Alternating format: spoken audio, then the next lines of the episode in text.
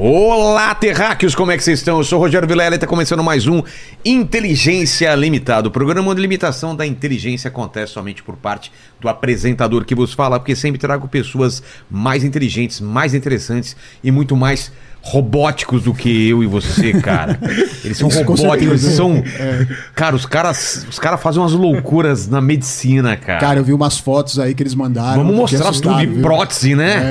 É, Cara, o de- futuro chegou, velho. Ó, eu vou me arrebentar no futebol tranquilo daqui a um tempo. Então, eu tô- sei que o cara vão colocar uma perna mecânica melhor. Será que eu- se eu colocar uma perna mecânica. Pensei que você ia falar rola. Não. Achei, achei que você ia falar. Achei. Juro que eu achei que ia falar. Ah, eu vou colocar uma- um negocinho mecânico aqui. Eu- é que eu pensei no seguinte: será que eu jogo melhor se eu colocar uma perna mecânica? Ah, com certeza. Sim, o Paquito, com certeza. Porque ele, acha que ele é o, o Benzema. Fala aí, Paquito. Como, como que você joga futebol hoje em dia? Não, eu sou da escola do Felipe Neto. Felipe Neto não, Felipe Melo, perdão. Ah! ô! Agressivo, agressivo. Cara, Felipe Começou bem, começou Neto. É, o, o Felipe Neto joga no gol, né? É. O, não, eu sou do Felipe Melo, eu sou pitbullzão, entendeu? É Aqui- mesmo? Você vai o cara a, a quadra inteira. É, aqui se, se passou por mim, aí já toma uma pesada na panturrilha, já daquele jeito. Primeiro ele quebra seu joelho, depois ele pega a bola. Vamos falar sobre quebrar o joelho, né? Essa é boa. É, o Muzi já está chegando em cinco minutos, ele estará aqui nessa mesa. Enquanto isso, vamos falar com nossos convidados e você com o pessoal de casa. Como que eles participam dessa live maravilhosa? É isso aí, galera. É só mandar um superchat com a gente com a sua pergunta ou com o seu comentário, tá bom? Lembrando que a gente lê até cinco ou seis perguntas. Né? E aí eu vou pedir pra você se inscrever no canal, se tornar membro, dar like no vídeo e ativar os sininhos pra receber as notificações aí de quando as lives Exato, começam. dá like agora, dá like agora. E vamos falar do nosso patrocinador, nosso parceiro, nossa parceira, né? A Insider, a Insider não é, o, o Lênis? A Insider tá todo dia agora aqui com a gente. Pô, né? é verdade. Tô achando que o Paulo Musi só aceita vir aqui pro Inteligência Limitada pra ganhar presente da Insider. Não, não tá aparecendo, não? É, eu acho que sim. Que ele vem pra cá pra fazer o guarda-roupa dele, cara. Ele só usa essas camisas, né?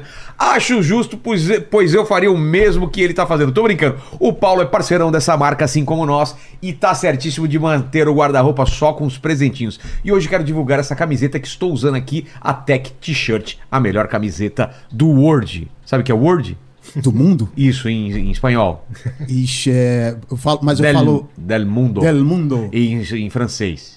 É, del monde. É, japonês. Hashikiro matou? Isso, cara! ela, essa camiseta aqui, ela tem ação anti-odor, tem ação antibacteriana no, próximo, no próprio tecido, possui rápida absorção e evaporação do suor, gerando conforto técnico absurdo, não é, Lene? Exato. É, o tecido é pelo menos duas vezes mais macio que o algodão. O tingimento é duradouro e, e duradouro e não desbota na lavagem. Amém. Que mais que a gente pode É, falar? Além que, claro, né, se precisar passar, que é um problema. Eu, por exemplo. Ah, esquece. Tô sempre Homem, atrasado, cara. Você é. pega da, da- da gaveta e quer usar. Exato, você tira de lado o guarda-roupa, ela já tá prontinha pra pôr no corpo. Exato. que mais aí, Paquito e Lene, que vocês que usam a camiseta porque vocês pegam as sobras aqui que eu tô ligado, É, que às vezes o convidado esquece uma cueca aqui, esquece um boné, porque ele tira da, da, da, da embalagem e esquece em cima da mesa, eu vejo que some. O que, que vocês estão usando aí? Já usaram cueca, meia? Ah, eu já usei tudo. a cueca- Só não usei o, o boné ainda porque não É, dá. eu- né? eu não- é, o seu dá. cabelo não dá e Não o dá. meu cabelo também não dá, porque eu fiz o transplante e não- é bom não, bom não usar. não colocar. Mas você, pra colocar, será que se você prender, não dá? Não tem como? É, eu tenho que dar uma lavada assim, abaixar, né, a juba, porque arma como a Pô, de leão. é. E aí dá pra colocar, mas. Falar pros caras fazer gorro, de repente. Então, gorro eu uso. Gorro, gorro é é, bacana. gorro joia. E agora no frio, então, hein? Pô, pode crer. Então, ó, cueca aprovada, é, meia, meia aprovada, que é super confortável. Os caras só não mandaram moletom, já pedi várias Pô, vezes. aquele moletom, Veio um cara aqui com moletom aqui, um convidado, Beto cara. Ribeiro. Foi o, Be- foi o Beto? É, o Beto Ribeiro. Pô, cara, eu quero esse moletom. E os nossos convidados vão ganhar. Enquanto isso, vamos falar da nossa promoção. Como que é hoje? Ó, é o seguinte, é, já tá o QR Code na tela, o link na descrição e é um descontaço aí de 12%, inteligência 12. Então escreva no cupom lá, vai lá no. É o site inteiro? É o site inteiro. Site inteiro Site com inteiro. 12% de desconto. Tô dando presente pros convidados Obrigado. aqui. O do Muzi tá obrigado. aqui na cadeirinha dele. Quando ele chegar, já tá atravessando a portaria O aí. Muzi nem precisa mais, né? Tem tanta Precisa. coisa, vamos, né? Vamos pegar. vamos dar vazio, vamos ver se ele percebe, ó. Eu tô aqui com o negócio. Aí eu vou dar Dá a pra- embalagem pode vazio, vazia. vamos ver. Fica aí, fica aí com ela aí, ó. Bom. Fechou. Tem uma Vamos- cuequinha aqui, eu já vou O guardar. apanhar do Muzi não. Eu vou aqui fechar pra ele não perceber. Ele só vai perceber quando chegar em casa. Só que você se ferrou, porque o Muzi tá aqui no chat com a gente. Ele viu toda essa sua traquinagem. Ah, não, cara. Né? Pô, olha aqui, eu tinha, tinha fechado certinho aqui. Pô, sacanagem. Inclusive, ele já tá causando aqui, porque ele falou que o Demange tá parecendo o Mil- o Milhouse dos Simpsons. É Chegou verdade, chegando. cara, é verdade. Bom, agradecer demais então a, a- a Insider. É, QR Code na tela, link, na, na descrição, 12% de inteligência 12. Escrevam lá que pega o nosso cupom inteligência sem acento 12. E agora, como é um especial, um especial que eu queria muito pedir pro Muzi, esse especial, quero saber das novidades. O futuro já chegou na medicina. O futuro, quando a gente via nos filmes, lembra? O cara operando à distância, braço robótico e, e próteses e tudo mais. Mas antes, eu quero que vocês se apresentem e dê o meu presente inútil, porque eu tenho um pequeno defeito que é Interesseiro. eu sou interesseiro. Então, cada um fale para sua câmera, se apresente, dê as suas credenciais para estar aqui e já me dá o meu presente pro meu cenário aqui. Quem começa? Milhouse. Então, então tá bom, vamos lá. Eu sou Marco Demange, eu sou médico ortopedista, formei ah, na Unicamp como médico, fiz faculdade entre 95 e 2000, eu fiz minha residência médica aqui na USP, em São Paulo, no Hospital das Clínicas, mestrado, doutorado, fiz livre docência na USP, fiz um tempo de pós-doutorado no exterior, passei um ano em Harvard, um ano no Special Surgery, que é um hospital em Nova York, e hoje atuo como médico ortopedista, tá? Ah, tanto na clínica privada, no consultório e no mundo acadêmico eu sou professor na Universidade de São Paulo. Boa. Continuo lá. E o presente? O que, então que vamos você lá. trouxe? Bom, presente, o Tem que presente ter- é, tem que ter uma história. Ele tem uma história, na verdade, porque esse É presente um aqui- menisco. Não, não, não, não. Um eu também menisco pensei trazer uma coisa médica, né? tivesse a Eu ia cirurgia trazer um bisturi, trazer uma broca, trazer um martelo. Eu fiquei olhando e falei, vou trazer alguma coisa assim. Esse, esse presente é interessante, eh, porque ele, ele remota algumas coisas. Primeiro, é que ele, eu achava que Deixa ele ia ser útil. Aqui, ó. É uma bola de golfe. Bola eu de achava que ia ser útil. E depois ele ficou um tempo inútil. E como você não joga golfe, provavelmente pra você deve ser É. inútil. E, é- e é isso que aconteceu comigo. O, Em- o- o Paquito, depois de, de, de ter falado com o, o Jorginho aí, né? Começou no beat tênis e tal. Olha Pensa quem num chegou. cara bem formado. Olha só. Opa, e aí? Olha o teu presente Tá aqui, aqui, Cadê ó. minha cueca? Eu tô ligado, você pegou. Eu tô assistindo. Manda pra ele aí. Apanhei de falou novo, apanhar, cara. Apanhei de novo. Tá aqui, manda o presente. Peraí que eu não quero apanhar do Aqui, ó. Opa, tudo bom? Aqui. Obrigado, Lenny. Música também é patrocinado pela Insider, somos parceiros aí. Obrigado, cara, por você ter trazido esses dois caras aí. Vamos falar de muita coisa. Então, e aí por que, que ele, ele É, por que a história dele que é que a bola- interessante. A gente fez uma viagem junto, eu e o Marco Aurélio, em 2008, e foi a época que eu falei, putz, acho que eu vou começar a jogar golfe. Teve um cara lá que chegou pra mim comprando os tacos, comprando um monte de coisa, e me deu uma caixa de bola de golfe. Então ia ser super útil. O que aconteceu aqui? Dia a dia de trabalho, montaréu de coisa, eu resolvi que na época tinha que parar, ia fazer pós-doutorado fora, não sei o que, não comecei a jogar. Então essa caixa de golfe, E é de bola de bonita golfe a ficou bola, né? inútil, ficou é de Doral. Vamos jogar hotel, nós quatro hotel um dia, do porque eu nunca joguei também, cara. É Não, tá jogo- convidado. É jogo legal. de rico. A gente fazer negócio. Vamos falar de negócio, né? Você vê os americanos jogando gol falando de negócio. E aí, compra, vai vender, não sei o quê. E depois eu voltei a jogar só agora. Voltei, comecei a jogar faz uns quatro Ah, é? anos, é. Então Só você joga. Agora é útil pra mim. Pô, só que eu pra quero- você é inútil. eu quero E- jogar, e essa é cara. história. E aí vai virar útil no dia que você jogar. Quero assim, jogar. eu, eu fiquei com esse negócio em casa, olhava pras bolas e falava, mas puta que presente inútil, porque eu não tô jogando, não serve pra nada, Sabe, tem uma por, caixa. sabe por que, que o pessoal vai usar isso aqui? No É. Pebolinda aqui. Pode ser. Não é? Pô, aí vai Certeza, virar cara. útil. Aí vai Certeza. virar útil. É contigo agora. Se apresenta pra Ah, aquela legal. câmera, dê suas credenciais e o presente inútil, né? Legal, meu nome é Marco Aurélio Neves, sou médico ortopedista também, aqui companheiro do Demange, a gente tem uma carreira aí parecida, principalmente na parte que estava relacionada à Faculdade de Medicina da USP. É, sou médico ortopedista, especialista em artroplastia, prótese de, de quadril, de articulações. E hoje a gente atua aqui em uns hospitais em São Paulo, Círio Libanês, Hospital Moriá também, onde a gente está, inclusive, com um projeto comum muito interessante aí. Esse presente inútil foi presente? difícil, hein? Qual que é a história? Foi difícil, porque primeiro que coisa inútil tá sobrando. É, acho que eu tenho uma veia meio acumuladora. assim, Você vai vida. juntando as É, paradas. eu tenho um apego emocional às coisas. E tanto que minha mãe falou, pô, pode descarregar o caminho aqui e levar pra ele. Então tinha muita coisa. Mas a segunda foi desapegar. Mas como a tecnologia tinha a ver com o assunto, eu te trouxe isso aqui. Nossa, cara. Ué, Meu, é um da, da Sony, aquele Não, é o stick. nome. o que, que é isso? Lembra Palm disso? One. Nossa! Cara do céu. Daquelas... Eu queria ter te trazido o Palme, mas eu não Ah, se achei. você conseguir, Tava no meio cara, da jossa. Mas se eu colocar achar, eu te- cenário, eu te aquele mando. palmezinho com a canetinha? Tudo. Com estilos, Que é. E aí o que acontece é o Palme foi a primeira ferramenta tecnológica que eu incorporei na minha rotina. A gente estava acabando a residência, por exemplo, final de Nossa, do- é dos anos cara. 90, anos 2000. E, pô, na minha humilde opinião, é o precursor dos espertofones que nós Claro. usamos hoje aí. Pode né? crer. E Veio antes da, do... Antes, daquele, antes. Qual que era aquele que era o primeiro com tecnologia? Esse é o BlackBerry. Blackberry, É, veio não, porque antes. ele, era- é só um assistente pessoal Ah, digital, é. né? A gente usava pra Magenda Plus. Eles faziam uma graça, nem tinha tanto recurso. Uhum. Isso aqui é legal que foi o primeiro Wi-Fi. que tinha conectado pra, pra fazer Verdade. ele ter Wi-Fi. Na época, eu, nossa, eu me achava que eu estudaria ali no, no hospital, né? Deixa eu ver minha agenda e tal. E Você hoje é uma coisa super também? comum. Pô, tive, tive na, quando eu era Teve aluno. bip? Vocês tiveram? tive aluno. Teve também? Quando eu era aluno, eu tive bip.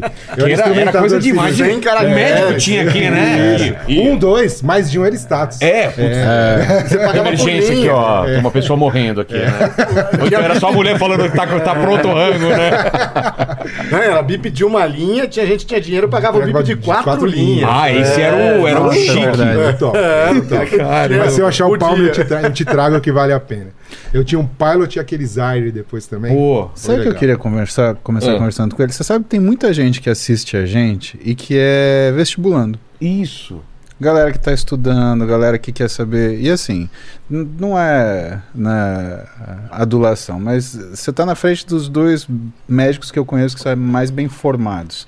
E com certeza no Brasil. Né? Tem isso que eu admiro muito em vocês. E vocês fizeram uma carreira que é uma carreira. Eles fizeram uma carreira teórica e fizeram uma carreira prática também. Então são caras que fizeram muito do ponto de vista de criação de conhecimento dentro daquilo que é a carreira acadêmica e eles são o que é o pinnacle, eles são o, o ápice daquilo que é a, a- carreira de um, de um médico que executa. Né? Então eles têm a parte científica, a parte prática e assim eu acho que isso é fundamental para essa, essa, essa geração que está chegando para escutar de vocês. Como é que foi, por exemplo, o processo de estudo para vocês no vestibular? O que, que vocês acham que, que fez com que vocês tenham passado no Mas vestibular? antes disso, Boa. só uma coisa, Muzi. Dá suas credenciais pro pessoal, é porque tem É, gente que pode não te conhecer também. Então olha pra tua Ah, não, câmera. mas eu não sou importante, Mas não. não tem problema. Eu só vim para ser moderador. É, vamos lá, só se apresenta pro pessoal e depois vamos Boa, pra pergunta. Vamos lá. Bom, pessoal, meu nome é Paulo Muzi, eu sou médico, sou ortopedista também, né? Eu sou mais juvenil da galera aqui, não idade, né? Mas ah, existe uma senioridade importante aqui. E hoje eu tô de co-host do nosso querido Vilela, porque nessa área que a gente vai falar de medicina e que a gente vai falar de tecnologia, né? São os caras que eles me convidaram para estar com eles no Instituto da Mobilidade, do Hospital Moriá, né? E para a gente tratar de uma coisa que para a gente é vida. Né? Ortopedista fala assim, ah, ortopedista, né? É só machucado, é só fratura. Só quebra... gente né? quebrada, né? Mas, cara, mobilidade é vida. Mobilidade está ligada ao que é a nossa capacidade de realização de, de, de tarefas, está ligada à nossa liberdade. Mobilidade é uma coisa que a gente não pode perder com o tempo, que a gente cultiva. Né? E que dentro daquilo que são os nossos valores, dentro da nossa especialidade, a gente trata com muito carinho, a gente trata com muita, muita preocupação. Né? É sempre uma fonte de, de, de, de estímulo para todos nós devolver o paciente fazendo as mesmas coisas que ele fazia antes da, da situação traumática ou na condição crônica degenerativa, que às vezes é pior do que o trauma, porque o trauma, ele pelo menos tem aquele susto que faz a pessoa procurar o médico. A condição crônica, não. Muitas vezes o paciente ele vai deixando, deixando, deixando, quando chega num momento que aquilo não tem mais solução, aí ele vai procurar o médico, e aí de repente ele escuta uma história que ah, as pessoas, elas lidam às vezes com uma, com uma com excesso de preconceito, achando que as coisas não têm mais solução ou que a solução é terrível, né? Então, ah, hoje a gente vai falar disso, né? É o assunto que coube aí eu auxiliá-lo É, nessa nessa Nessa nessa escolha dos nessa escolha dos profissionais. né? Então vocês estão conhecendo aqui, pessoal, de verdade, são dos médicos, ah, dos dois médicos que eu conheço são mais bem formados no mundo nessa área, tá? Eu não tenho nenhuma honra, nenhuma razão para para falar, né, para adular essas pessoas, né? São colegas meus de trabalho, são pessoas muito queridas e eu quero que vocês aproveitem desde dessa galera mais jovem que está aqui assistindo a gente, desde esse pessoal mais jovem que está olhando isso para falar, cara, como é que eu crio isso? Porque, é, sabe, quando você fala, Marco, você fala com uma, uma tranquilidade, assim, não, porque eu estudei em Harvard, né? É, Marco fala, ah, mas tranquilo, operei sei lá onde, eu faço isso. faço-" Vocês falam como se fosse uma coisa tipo, ah, vou na padaria, comprei um pão, voltei. Tomei um pré-treino e treinei, né? Mais ou menos isso. Mas isso é uma construção.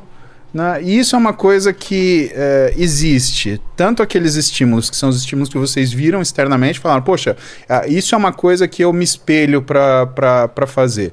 Né? Tem aí das coisas que são de vocês e que vocês foram aprendendo pela vida. Lembrem-se né, que, que, assim, ah, vocês já foram, né? Essas pessoas que estão aí que estão prestando vestibular. Gente, vestibular de medicina, né? Tem muito vestibular agora no meio do ano, tem gente prestes a prestar, tem gente que vai prestar no final do ano que ainda está se preparando, né? E que eles, é, é, assim como vocês nessa época, eles se sentiram cansados, eles se sentiram desestimulados, eles se sentiram né, é, às vezes tomados com uma vontade de desistir ou seguir uma carreira onde não precisasse, eles não tinham tanta paixão assim, né? Então, vocês vieram de uma época, nós viemos de uma época que tinha pouca faculdade de medicina, a concorrência era gigantesca, era o que tinha pra gente fazer, não tinha pra onde correr, e ainda assim, vocês fizeram as melhores formações que tinham disponíveis, né? Em algum momento, toda essa dificuldade, vocês tiveram um mindset para encarar. Então, o que, que eu queria ouvir de vocês dois? Vamos começar do começo, vamos lembrar que tem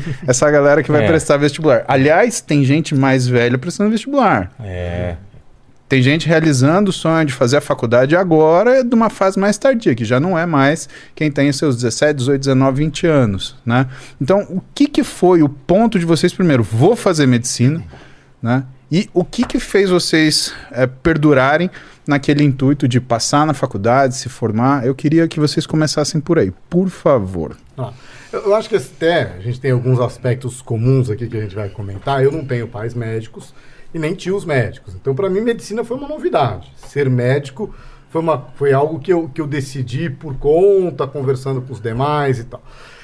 E, eu tinha um- um- uma, uma vontade, da época de colegial, entre ser médico ou fazer é, direito. Só, só pu- Marco, puxa só o microfone pra você aqui, ó. Mais É. pertinho. É, aí. ótimo. Vira ele pra. Viro para cá. Aí. Perfeito. Boa, boa.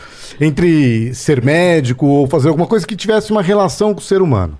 E, e eu acho que a medicina tem que ser algo que, que as pessoas têm, têm uma vocação e uma vontade, de fato, de ajudar. E tem que estar disposto a um- uma trilha longa. Então isso eu, eu tinha convicção que eu estava. Assim, eu sei que o, o período de formação é longo e para devolver um- um- uma profissão de qualidade você tem que estar disposto. É uma faculdade que tem gente que, que, que tem um, entrada direto, tem gente que fica mais tempo para entrar. Eu lembro, eu fiz meu segundo colegial no Japão. né? Minha mãe foi fazer um pós-doutorado, voltei na época da Páscoa, comentei então história. eu tive que, tive que estudar para o vestibular, aí da Páscoa até o vestibular. E foi um período que, assim, eu fiz um, um all-in, né? dediquei 100% aí para entrar no vestibular. Quer dizer que, Ah, além de tudo, você fez o colegial em japonês. É, o segundo É colegial tá já falando. falando. Eu já esqueci tudo, né? Isso foi, Ah, foi na época. E, e- e, assim, aí... Assim, Na o- pensa que nós é bacataré, né? Olha lá, viu como não esqueceu coisa nenhuma? É, mas o, o, o, o que acontece é que, o que, que eu, eu digo, pessoal, assim, para entrada na faculdade, tem que estar muito bem disposto e faz uma diferença muito grande se dedicar e ir para o melhor possível que a pessoa conseguir para a faculdade. Porque é uma faculdade é, que exige muito da formação. E aí depois ainda tem que lembrar que tem uma residência médica pela frente. Na, na maioria das pessoas, para atuar como médico e para atuar bem como médico, vai ter que fazer um período de pós-formação. Mas você já tinha essa ideia quando você entrou na medicina? Você sabia eu que tinha uma sabia que era longo. Eu, eu não tinha ideia de quando eu ia começar de fato a trabalhar, a executar. Então, na minha cabeça, eram seis anos e depois disso eu iria eh, já começar um dia a dia. Só que aí, durante o curso, você percebe que não, que, que vai ser muito mais tempo. Né? A gente eh, fez, fez uma época de faculdade eh, que. que 100% dos, das pessoas prestavam a residência médica. O que mudou um pouco agora, até interessante, eu dou aula na USP, a gente, ano passado, dos alunos da, da Faculdade de Medicina da USP, a gente teve uns 30% que não prestaram residência médica, que estão trabalhando, ah, indo para um lado de startups, de novas tecnologias, fazendo MBA, que eram coisas que para o médico não, não, não se pensava, né? Se pensava em só fazer o curso de medicina. E aí, quando a gente vai para um, um, residência médica, você tem que. Aí sim entra escolher o estilo de médico que você vai ser. Você vai ser um médico mais voltado à atividade cirúrgica, um médico mais voltado à atividade clínica, um médico mais atividade de resultado de exames, é, uma interação mais com as pessoas, se prefere tratar mais de idosos, de jovens, e, e que perfil. E isso até me fez escolher ortopedia, porque ela é uma área que você pode tratar desde o, da criança e do bebê até a terceira idade, as lesões agudas, o acidentado, o sujeito que vai se machucando com o tempo, prevenção de lesões, tratamento com remédios, com infiltrações, com cirurgias, então é um leque amplo. Mas que, que demanda escolher um ótimo lugar e, e- e- e estudar bastante para ganhar habilidade manual cirúrgica. Então, o que, que eu falo para o pessoal que está prestando vestibular hoje? É uma carreira que vale muito a pena. Assim, eu, eu sem sombra de dúvida, eh, vejo que é extremamente gratificante. Tanto que, um exemplo muito prático que a gente vê quando a gente conversa com os médicos mais antigos e tudo isso, raramente você vê o sujeito largar a medicina com, sei lá, 50 anos de idade É. e, e paro e tudo porque eu cansei. ve- velhinho, Né? É, tipo, atrapalhando. exatamente, porque ela é muito prazerosa, vale muito a pena. É uma carreira de muita longevidade. É, é- é muito comum você ver em outras áreas, e mi- minha esposa é advogada, ela trabalha num, ela é sócia num escritório enorme em São Paulo, e a gente conversa com muita gente e acaba conhecendo gente que é investment banker, em outras áreas, que muitas vezes o sujeito fala, não, eu quero fazer um ano, parar, e depois eu vou fazer outra coisa da vida. É raro a gente ver isso na medicina. Virar fazendeiro. É, fazer outra coisa, virar fazendeiro, abrir negócio. Na medicina, é, aquela- aquelas pessoas que, que acham o seu lugar na medicina, putz, raramente querem parar. É até engraçado que o pessoal fala, poxa, meus filhos estão pedindo para eu parar, meus netos também, os irmãos- eu, eu tenho vontade de longe. Então, o que eu, eu acho que é onde é que as pessoas podem buscar energia lá dentro? É uma carreira maravilhosa, muito prazerosa e que no dia a dia, a cada pessoa que se ajuda, você cria uma energia a mais por esse caminho que, se a gente for falar o lado árduo aqui, a gente vai pro lado do. Do, do mostrar quantas lombadas existem, né? É uma ladeira. É um, a gente fez residência junto e tivemos muitos anos. Aliás, tem, Tem muita tem momentos baixos na vida aí na, na residência médica. Mas é isso, acho que é muito bom. Marcão, Legal. conta pra nós. Bom, minha história é parecida porque eu também não tenho nenhum médico na família, absolutamente nenhum. Somos três. É, é, a gente tirou isso do nada. é. que, que der- vão dar origem a E série. na verdade eu sou uma ovelha meio desgarrada, porque minha família, na verdade, é de músico originalmente. Olha né? só. É. Minha mãe era maestrina, lidava com isso, tios, e Caraca, boa parte Família da de família músicos, você falou, segue com isso. médicos. Você falou, é, É, é vagabundo. louco. Vagabundo. Esse negócio de medicina não vai te levar a nada. Pensa Vamos bem. ser músico. E o mais perto que tinha aí disso era uma tia minha, tia Neuza, que era enfermeira, na verdade era professora da escola. Que legal. E toda a referência de cuidado, toda a referência de atenção na família sempre foi a tia Neuza, porque ela conhecia todos os médicos e ela que gerenciava a saúde da família.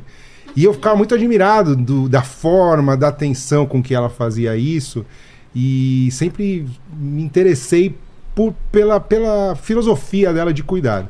E nesse momento de decidir aí vestibular e tal, acabei pensando em medicina, mas aí tinha outra encruzilhada que não tinha a menor possibilidade de eu fazer a faculdade se não fosse faculdade pública. Tamo junto. É. Então, é, ou era ou era. Então teve um ano ali que, que não foi, mas aí foi o gatilho para realmente virar e passar no vestibular e enfrentar isso.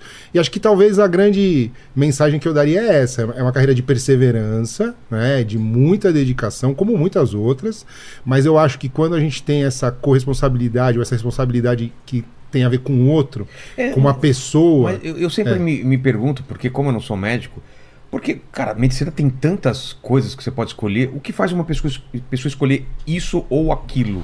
Porque tudo bem, ser médico pode ser uma vocação. Eu quero cuidar das Sim, pessoas, sim. melhorar a saúde. Mas por que escolher esse caminho ou aquele? Depois da medicina? É. Aí acho que entra um pouco com o que o Paulo estava comentando aqui. Aí você tem essa percepção global, né? Que é Tá. aquela ideia quase romântica. Quando você entra na faculdade, a primeira percepção que você tem é assim: nossa, você achava que era difícil entrar, a brincadeira interna Lá é quero, é pior. quero ver sair. Quero ver sair des- decentemente. não dá, É, não dá pra, é. tipo, eu levei aqui entre nós, gente, eu fiz FAP, publicidade. Eu não me lembro de nada. Eu tava jogando truco, bebendo, fazia as provas, tudo. Cara, era muito fácil. Eu imagino que não, dá pro médico fazer isso, né? Fala assim, cara, o que, que era pra fazer aqui? Nessa aula eu tava jogando truco com os caras no fundo da aula.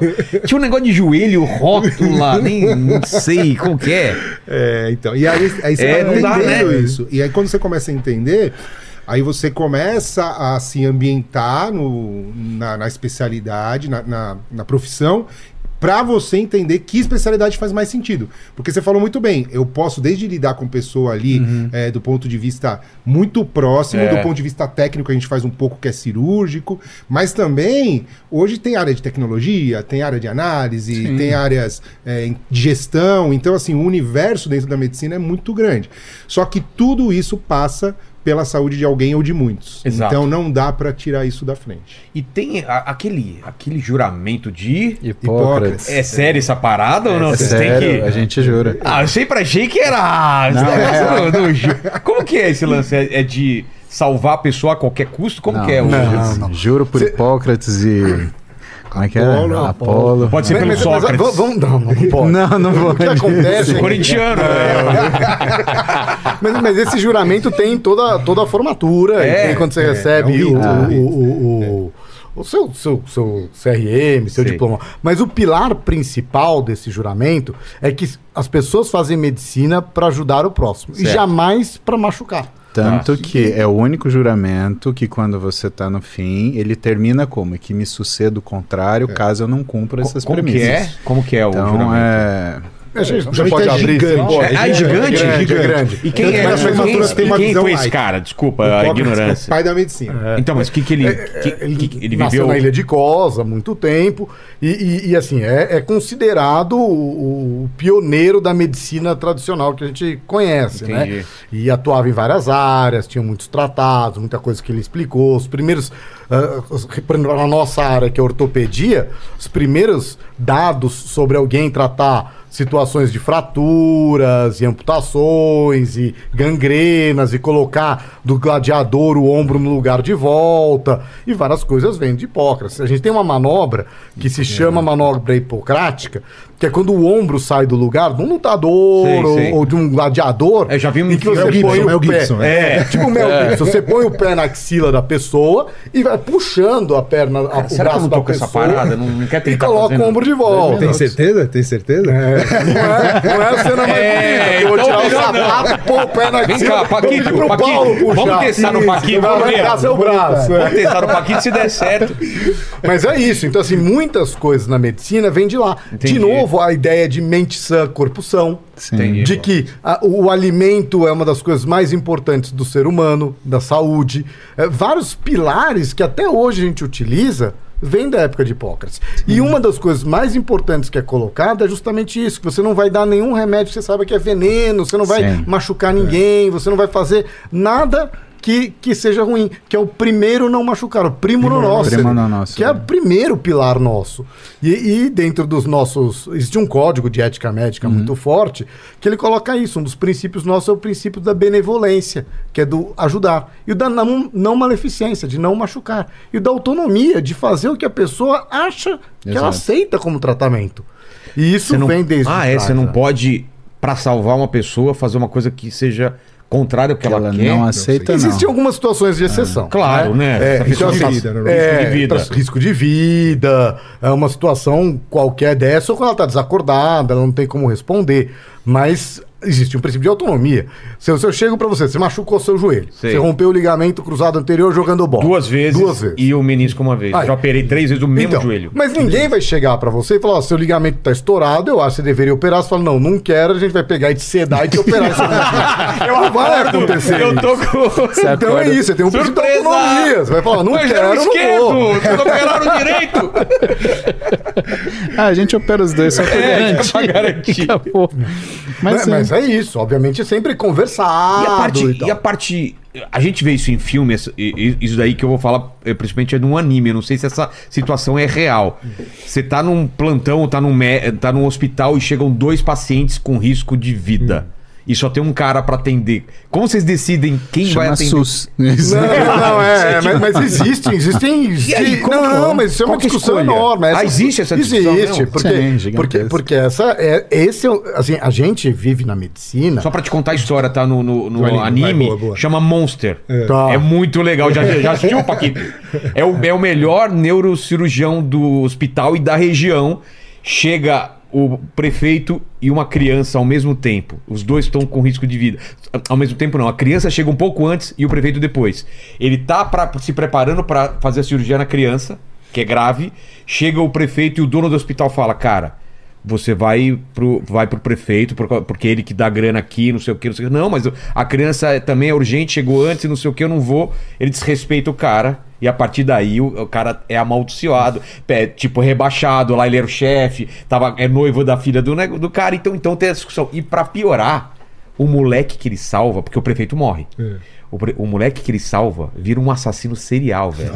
Nossa, então é ele, ele- ele se errado, sente né? responsável por ter salvo o cara que tá matando uma galera. Olha, olha a piração do negócio. Claro que não, não é o Não, mas, mas sabe que é interessante esses filmes de dilema É. ético? A gente até fala hoje em dia, né, com- conversando com, com as pessoas que estão se formando médicas, e, e que hoje estudar os dilemas, os problemas, e, e a pessoa ter uma formação ética importante é fundamental. Porque conhecimento está aí, né? Você tem conhecimento hoje com acesso a base de dados muito fácil, chat GPT, um montaréu de coisa. Hoje, o discernimento do que fazer é algo fundamental. E o discernimento ele tem que estar em cima de uma base ética. O diagnóstico e depois o que fazer. É Isso, mas e o que fazer de fazer de uma maneira correta? Isso daí que você colocou é um dilema que a gente discute o tempo inteiro. Você tem o dilema do acidentado, você tem o dilema da falta de leito no UTI, É. você tem o dilema de tratamento, qual o limite de tratamento você vai fazer para uma pessoa até a hora de parar, Terminar. quando jogar a toalha, quando não prolongar uma vida desnecessariamente. Tem, tem tanta coisa. Eutanásia, gente- né, é Exato, tudo distanásia, eutanásia. A gente Distanásia? O que que é Distanásia é você prolongar uma, vida, que já não tem mais nenhuma maneira dela, dela, dela se recuperar. Não diria ele, mas em outras situações em que você vai prolongando um sofrimento, inclusive do familiar, dos Ah, tá. alredores e de todo mundo, colocando às vezes a pessoa em, em situações de máquina, de sofrimento ao redor. Entendi. Que a gente diz que é você atrapalhar a morte, que é o Thanatos, né? O, Uhum. A distanásia seria isso. Então a gente hoje. Eutanásia é da própria pessoa. Da própria pessoa. De, de morrer. Uhum. sofrendo muito, não vejo nenhuma perspectiva. Isso. E, e hoje em dia, como tá? A pessoa. é, No Brasil, não. É proibido a No eutanásia. Brasil, sim. No Brasil, Tem sim. países que sim. Tem países que sim. Nem judicialmente o cara entrando com advogado. Não, não. Hoje não. Caramba.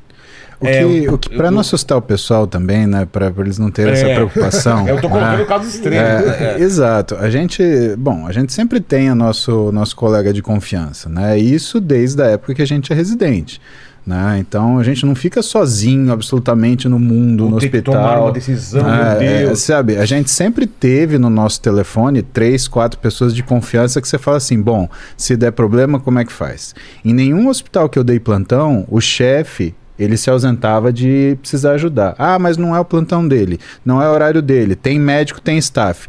Em todos os lugares, o chefe ele sempre dispunha. Eu lembro que eu dava plantão no Vila Maria, por exemplo, e, cara, a gente tinha um volume grande lá, porque imagina, um hospital na frente da, da, da, da marginal, né, entre a Zona Leste e a Zona Norte, né, o que, que você acha que aparece lá? Né, literalmente é, é trauma. E a gente fazia uma coisa que era abrir a porta para também aceitar as pessoas que estavam lá no pronto-socorro, porque ah, você via a situação do local e não dava para simplesmente falar, não, eu tô aqui, eu só vou atender o que chegar de porta fechada, porque esse é um hospital de porta fechada. A gente flexibilizava isso. E na época, né, era o Gustavo Trigueiro, que era, que era o nosso chefe. Cara, quando a coisa pegava fogo, que tinha dois operando, um atendendo na frente e coisa mais chegando, ligava pro Gustavo, ele nem perguntava. Ele saía de chefe da casa dele, do que fosse, já jogava o jaleco. Pá. E aí, o que, que vocês precisam? Ah, vamos entrar aqui, vamos entrar aqui, vamos entrar dois aqui para operar, dois fica aqui, segura a sala assim. E A gente nunca ficou sozinho, né? É, eu acho que isso é, é importante para o pessoal não ter medo, senão o pessoal fica com medo de, Mas já aconteceram com vocês, tipo, tá no avião e fala, tem algum médico a bordo? Porra. Ah, isso bastante. Cara, eu achei isso é demais. nada grave Fica todo mundo olhando. Ah, será que... E aí? Já Mas é um acontece, friozinho né? na barriga. É, porque porque você assim. não sabe o que é, né? E isso, e na maioria das vezes, pelo menos comigo, eram coisas razoavelmente simples. Mas Ah, já vi tá. histórias de colega que tiveram que fazer procedimento. Cara, voo, eu tive um pneumotórax indo é, pro Japão. Precisou, precisou drenar. É, então. Infernal, não vou dar. O que aconteceu? Cara, primeiro que, assim. Tem as coisas engraçadas. Toda vez, toda vez. Eu tenho um livrinho de emergências aeroespaciais. Ele é pequenininho, curtinho, safado, tipo um black book. Toda vez que eu vou viajar mais de três horas e meia, eu leio esse diabo desse livrinho. Porque eu- alguma coisa vai, Vai acontecer, cara. E acontece comigo. Né? E a Roberta, ela nunca tinha viajado comigo em distância. A gente estava indo pro, pro, pro Japão. E aí, aquela clássica pergunta, né? Ah, tem um médico a bordo. Cara, a gente tava num avião gigante de uma empresa árabe, com os comissários falando em árabe e que tinha de tudo que era gente. Do mundo menos inteiro. brasileiro. Só vocês. E tinha um sujeito que eu acho que, assim, pela aparência dele, ele era hindu. Ele não falava língua nenhuma, só hindu. Ai. E que ele tava com dificuldade respiratória. Aí eu Meteu olhei. um tapão na cara dele. Não, porque assim, cê- cê- cê- pela cultura ele pode devolver. Você nunca sabe. melhor não, é melhor não arriscar. Cara, Mas e aí? Ah, o diabo é que assim, eu olhei pra cara do rapaz assim, eu vi aquele bração comprido. Eu lembrei daquela aula de genética, Marfan. Eu É. Falei, hum, tá começando a ficar ruim. Quer dizer o que é isso? Quer dizer que o sujeito ele tem uma doença de colágeno que modifica Predispõe. o que é Ah. exato. E predispõe ele ter uma coisa que chama Mas pneumotórax. isso que ele fez um diagnóstico visual. Tá. assim, são características físicas Exato. que ele olhou e falou. Aí eu comecei a ver aquele aquela traqueazinha indo pra direita, eu falei, não, eu sou ortopedista, Jesus, Senhor, não tá fazendo isso comigo. E assim, e a Roberta toda empolgada, meu marido é médico, ele vai resolver. Ele vai resolver. Assim, e eu falando assim pra ela, amor, você tá tão distante de uma fratura que se você soubesse. A gente tava três horas de na- do, do, do Da- do. Narita. É ia Narita, pousar? aeroporto, né? Narita Aeroporto. a gente né? tava de três horas de, de, de Narita. Ou seja, era oceano, oceano, oceano, não tinha o que fazer. O hindu lá não fala, aliás, ele não falava, né? Ele que já tava meio cinza, o árabe ele tava tentando falar inglês comigo, eu olhando aquela situação e não falando nada, olhando daqui, pondo a mão ali. Falei, bom, me traz o kit de emergência e vamos fazer o seguinte, é só por curiosidade, tem muita gente na primeira classe, ele não tá vazia, então vamos levar esse rapaz pra lá. Mas por quê? O chefe da cabine, "Ah, como assim vai levar pra lá? Vai levar pra primeira classe? Eu falei, vai por mim que ninguém vai querer ver o que vai acontecer aqui, cara. Ai, ai. Aí, É melhor, pô, né? Você imagina a situação que você, vai- que você, que você vai encontrar. Você deve ter que enfiar um negócio no peito do cara, pô. Um mondron. Ninguém ali achava que eu era médico. Tanto que quando eu levantei, né? A Roberta falou: meu marido é médico. O sujeito olhou pra mim. A gente pediu médico, não alterofilista, tá? Não, o sujeito ele virou pra mim Você tem alguma identificação? Tá brincando. Aí eu falei pra ele: Você você quer que eu te ajude ou você quer a Você identificação? já viu Vingadores? O Bruce Banner é médico. Você viu o tamanho do cara que ele O que fica? você quer? Né? Preconce- Esse preconceito eu nunca tinha visto. Nunca É tinha louco, visto. né? É. Preconceito visual, né? Você lembra? Eu nem sei se Você lembra de um hospital que ficava na Zona Sul chamado Santa Marina? Santa Marina. Santa Marina ele era famoso por ele ter uma maternidade. É. Eu Ah, tava, sim, sim, sim. tava no Santa Marina, uma noite dessa, velhinha, Mas você vai terminar perninha. a história lá. Vou terminar. Ah, tá. Velhinha. Bom, toalha, É. com o pezinho encurtadinho, Ixi. virado pra lateral. Olha lá. Quebrou, quebrou. Quebrou, É, o fêmur, quebrou o fêmur. Ai, Que é uma fratura grave. Porra. total. E aí eu saí, fui conversar com a velhinha, ai, minha senhora. E ela tinha aqueles nomes de velhinha, sabe? Tipo Genoveva, né? E aí, eu falei, olha, Matilde, alguma coisa assim. Eu falei, pra olha, Rosa. assim, conversei. E aí ela acalmou, tava calminha. E nisso chega o marido dela, mais velhinho ainda, com nome de mais velhinho, tipo Astolfo, alguma Já coisa era assim. velho. Sabe? Ele nasceu velhinho, provavelmente. Porque ele nasceu com nome de A velhinho. identidade dele tá em algarismo romano ainda, né? A mãe dele olhou pra ele todo enrugadinho e falou assim: Ai, o seu nome é Astolfo, você nasceu com 70 anos. e aí ele virou pra ela e falou assim: Ai, amor, você tá bem? Tá tudo bem? Te trataram bem no hospital? Como é que são as pessoas aqui? Você gostou daqui? Aí, cara, a velhinha olha pra mim, olha pra ele e fala assim: Tô tão feliz, até o segurança do hospital sabe de medicina. Aí eu falei, velho, tá tudo bem. Pra mim tá tudo bem. Pro tamanho. Tem problema. Tá tudo bem. Mas aí, Todo mundo treinado aqui. Ascensorista, segurança. aí pra, encor- pra encurtar uma história longa, eu tava com o sujeito ali na frente, eu já tava Levou pra- procurando. levou pra levamos primeira pra primeira classe, classe, deixou ele separado de todo mundo. E ele, assim, Aí, cara, o cara já Morrendo, não tava morrendo, respirando tipo, já. roxo Porque, já. olha, eles ficam numa cor diferente, cara. Ele ficou um cinza, assim, meio verde, meio a cor Ai, dessa cara, mesa aqui, tipo, assim. tava e eu, morrer. assim, e eu com o coração batendo na boca. Eu falei assim, cara, não é possível. Eu, eu, eu estudei medicina. Sabe, eu servi o exército como médico. Eu fiquei na residência. Na residência tinha 30 mil residentes. tinha aqueles malucos da clínica. Tinha os caras da cirurgia torácica que adorava fazer a massagem, peito aberto. E tô eu, preso no avião. O único médico com um cara fazendo 300 pneumo... pessoas. Com um cara fazendo pneumotórax hindu Ai. que tá com uma cor que eu não reconheço e eu tentando discutir com o chefe de cabine Provavelmente árabe. ele te amaldiçoando na língua dele. Provavelmente, cara, explicando pra ele que eu vou ter que enfiar um negócio no peito do cara, senão o cara vai morrer. Qual é a chance dele achar que eu tô matando esse cara e ele me matar? né? Porque tem isso também, né? Porque o, sujeito Ai. olhava pra mim e ele tava nervoso, o chefe de cabine nervoso, porque o cara tava lá gaspando. E eu olhando assim, falando assim. E, na verdade, a gente sabe quando deu, deu ruim.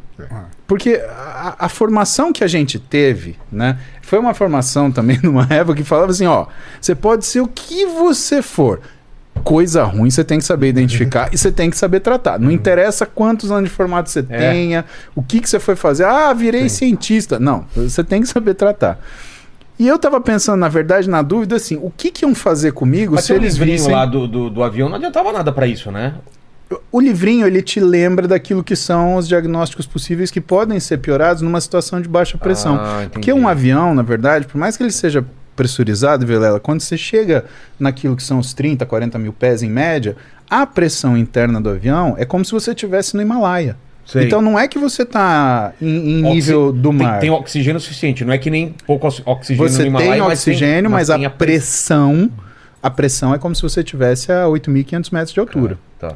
Então é, é um, é uma. Por isso que você se sente mal quando você viaja. Que você chega, você chega cansado, você chega é, indisposto, você não tá com fome, mas tá com fome. Parece que teu intestino não, tá funcionando direito, seu estômago você tá com azia. Por quê? Porque você ficou em hipóxia ali, quanto mais tempo, pior. Mas assim, os estudos recentes que a gente vai vendo de medicina aeroespacial, e a gente estuda isso em medicina esportiva por quê? Porque você tem time que se desloca. É. Né? Então, o que, que é melhor? Ah, a viagem é tanto tempo, então você calcula o que, que você vai precisar fazer, se os caras vão um dia antes, se eles vão no dia, né? o que, que eles vão fazer quando eles vão chegar no lugar, enfim. Mas eu tava naquele dilema porque eu tava num lugar completamente inapropriado, sem material apropriado, a língua eu não conseguia me fazer entender direito, numa situação de extrema urgência e que eu ia ter que fazer um negócio que, cara, não é uma coisa simples. Você pega uma agulhona grande assim, você enfia no segundo espaço intercostal do sujeito, dentre as com costelas. Uma agulhona assim. Então, mas o que que com vai nada, não Pra você tirar o vai, ar. você É pra tira tirar o ar Pra isso aí? pra um furo. porque quando o sujeito Achei ele faz do- o. Quando o sujeito ele tem marfan, por exemplo, ele rompe o que a gente chama de bleb, né? Ele é como se fosse uma bolha no pulmão que Tá. estoura. Aí o ar, ele faz um falso trajeto. Ele desce pela traqueia, entra no pulmão e aí ele sai por essa bolha e não volta. Putz. E aí o que, que vai acontecendo? Ele vai apertando o pulmão contra a linha média, por isso que a gente vê a Vai traqueia acumulando ar aqui. para dentro. Sim, ele fica oco. Por isso que você tem que furar, porque você fura, Sai aquela esse ar. pressão sai e o pulmão expande de novo. E quando você fura, faz aquele psss. É mesmo? Faz, parece um pneu furado. Aí não teve jeito pra onde correr. Eu vi ali aquela situação. Não chegava em Narita, mas também a gente tava em cima do mar e o sujeito ali morrendo. Eu falei assim, cara, se esse maluco for puxar uma espada e me matar, vai ter que ser, porque eu não vou deixar esse caboclo morrer aqui, coitado. Né? Mas peguei o negócio assim e apoiei. Quando eu apoiei, o sujeito, o chefe da cabine, gritou: Ah! Eu olhei, quando ele gritou, eu fui lá e pum, bati. Aí o cara voltou a ter cor de novo, voltou a respirar, mas eu achei que o chefe de cabine ia me dar uma porrada. Por quê? Mas passou isso aqui. Oi, porque ele viu enfiando um negócio no peito do Ah! caboclo. Eu achei que ele ia me dar uma porrada que eu ia morrer. Cara, ele ficou com tanta, tanto impre- tão impressionado que a gente fez o, fiz o curativo de três pontos ali, a coisa ficou estabilizada e ele falou: Você não sai daqui, hein? Quando desceu em Narita, cara, parecia que era Sabe, tipo a SWAT entrou dentro do avião, a SWAT de japonês. Aí eu olhei assim, não falava japonês, nada, né? Apesar de eu ter. Eu olhava alguma coisa, porque eu até isso fiz, né? Antes de estudar, eu falei assim, rapaz, eu vou pro- antes de viajar pra lá. Eu tava indo pra trabalhar. Eu falei, bom, vou pra um lugar. eu não sei se os caras falam inglês. Eu não sei se eles entendem inglês. Eu preciso pelo menos saber falar alguma coisinha que fique no meio termo ali. Né? Mas não cabia. Você vai falar o que é, oi, tudo bem? Eu enfiei uma agulha no peito desse caboclo aqui porque ele estava tendo pneumotórax. Aliás, como é que é pneumotórax em japonês? Fala pra mim. O Lenny sabe. Pneu- Pneumotórax em japonês. Shinomato Ka- Kachiori. Shinomato Kachiori. Shinomato Com certeza. Obrigado, Lenny. Muito obrigado. Com certeza. Não, cara, a pior coisa, a pior palavra em japonês é carne de porco. Por quê? Você sabe? É, botar no Nico.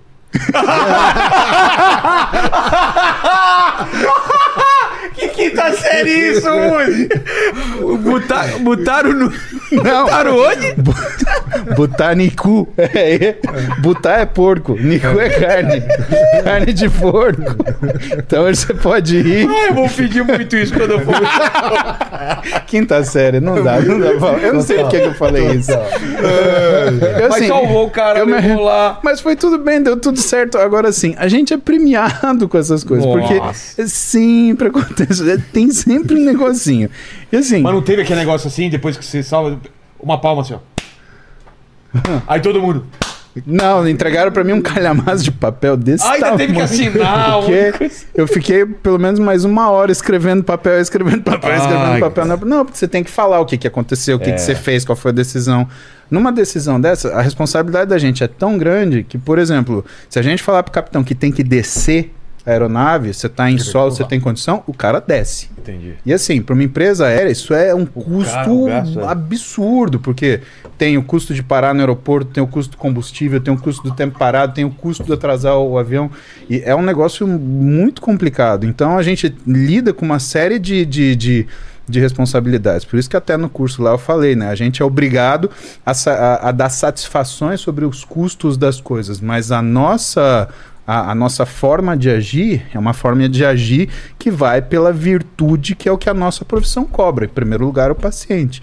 E aí a gente segue, né? Posso fazer uma ponte nisso? Foi muito, muito interessante que, que volta no que a gente estava falando lá atrás, né? A hora que o sujeito é médico, em qualquer país e, e- e qualquer lugar do mundo, a sociedade dá para ele uma prerrogativa de muita coisa. Se a gente for analisar friamente uma cirurgia, é o paciente aceitar, ficar inconsciente, sem ninguém o protegendo, uma pessoa pegar algo e cortar o corpo dela, abrir, mexer, fazer algo e fechar novamente confiando que naquele grupo pequeno de pessoas vai estar se fazendo o melhor possível para ele. Então, o que a sociedade entrega para o médico é um negócio muito grande. verdade, e é, isso é uma entrega a verdade. vida, né? Ele pode pedir para pousar uma aeronave, porque isso era fundamental. Ele pode fazer uma intervenção naquele momento, porque ele decidiu que aquilo ia salvar uma vida que, que ia se perder e, e, e a sociedade entende isso. Então, traz junto com, com todo esse prazer que é ser médico, tudo isso que é gostoso, uma, uma responsabilidade brutal.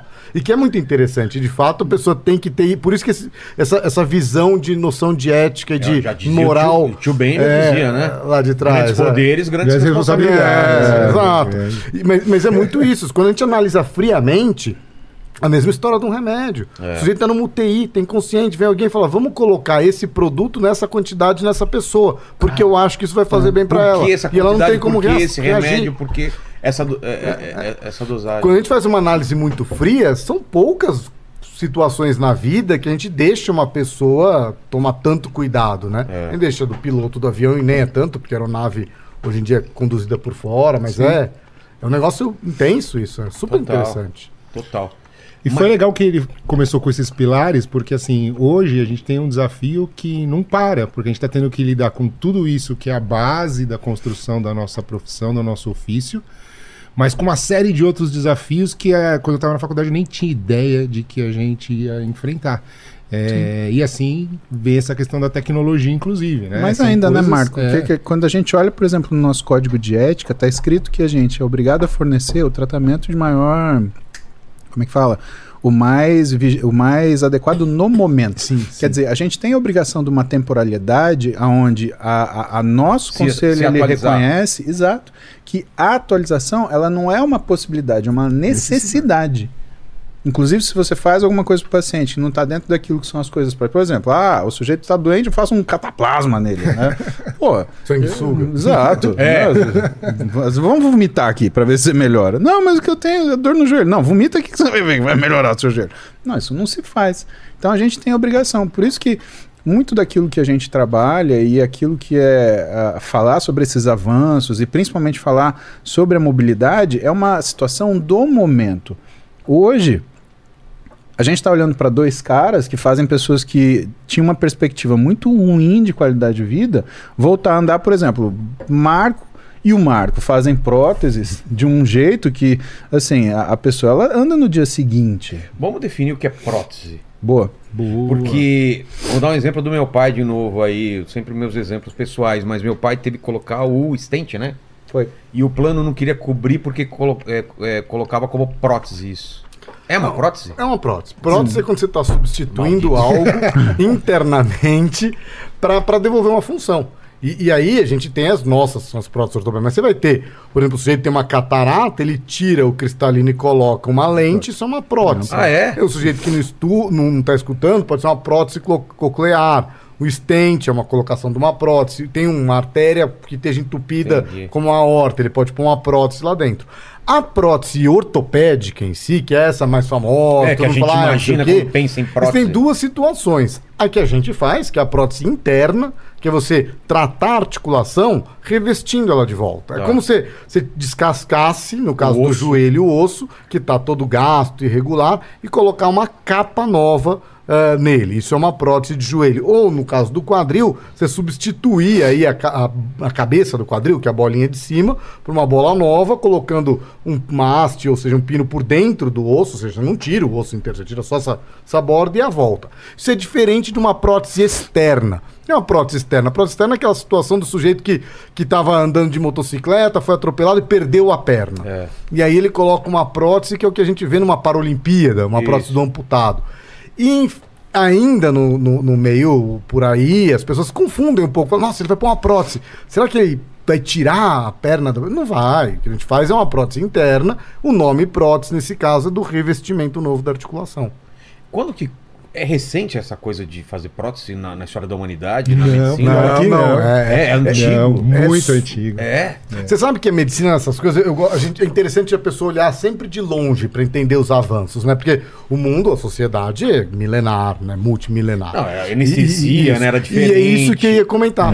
Anestesia é algo do, do, do, fim, do começo dos anos nove- 1900, do final dos 1800 e pouco. Antes disso, como que era? A cirurgia era Na dor. álcool, éter no máximo, álcool e segura. Chora. Puta E os rápido. bons cirurgiões eram Eram os aqueles que operavam rápido. Mais rápido. É, né? Era um barbeiro rápido, né? Era Nossa. E aí, depois disso, se a gente for olhar a radiografia, e, e várias dessas coisas foram no mundo inteiro, ficaram muito famosas, ganharam prêmio Nobel, etc. A radiografia também é do começo do século passado. Então, se o sujeito tivesse um desgaste no osso, ou quebrasse o osso, o diagnóstico era clínico, era, tinha que examinar e falar: ó, isso daí tá doendo, tá raspando, deve estar gasto, ou a perna tá solta, o osso deve estar quebrado. Pensa a porque- radiografia vem depois. É, pensa porque só para radiografia, se a gente for ver, né, ela veio depois da descoberta das propriedades do rádio. A gente está falando é. de Marie Curie e Henri Curie. Sim. A gente está falando da, da única pessoa que ganhou dois Nobel na, na, na- na- história. na história, que foi a Marie Curie. E ela ganhou um de química e um de física, e que isso foi em 1903, 1911. Né? Oh. Quer dizer, é, é, a, gente está falando que a gente tem talvez 100 anos de diagnóstico por Isso. imagem. E aí depois vem, depois disso, a o Fleming com a penicilina. Que é você ter antibiótico, você poder implantar coisas nas pessoas, fazendo cirurgias que, que não iam ter grandes infecções. Então, o grande medo de qualquer procedimento antes do antibiótico era você colocar uma prótese em alguém, o corpo, a bactéria crescer de uma maneira totalmente desordenada e aquilo fazer um mal enorme. E o cara morrer. E o cara morrer. E aí vem, depois disso. E, e acontecia muito. Sim, na época lá atrás, muito É. lá atrás, sim. E aí vem depois disso, e é é uma situação da metalurgia na- no mundo inteiro melhorar, de conseguir fazer melhores coisas com metais. Tanto que entra a história, e aí o Marco Aurélio vai falar melhor da próstata de quadril, vou fazer só um brief inicial, mas ela vem como uma das melhores cirurgias que tem, porque a pessoa que caía e quebrava o quadril era uma, uma lesão que era incompatível com a vida. Necessariamente ele ia Não morrer tinha com o como- qua- quadril quebrado. Não tinha como Não tinha como fazer a pessoa voltar a andar, ela iria morrer. Aí A- vem uma do- cirurgia. Do Paquito fez isso?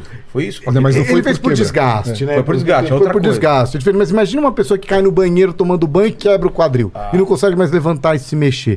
Essa era uma lesão que não tinha tratamento. A pessoa iria falecer. Aí vem uma pessoa que inventa uma prótese com metal, podendo ter um antibiótico, tendo anestesia, fazendo uma cirurgia mais segura, colocar e devolver essa pessoa para poder andar. Isso é uma coisa revolucionária.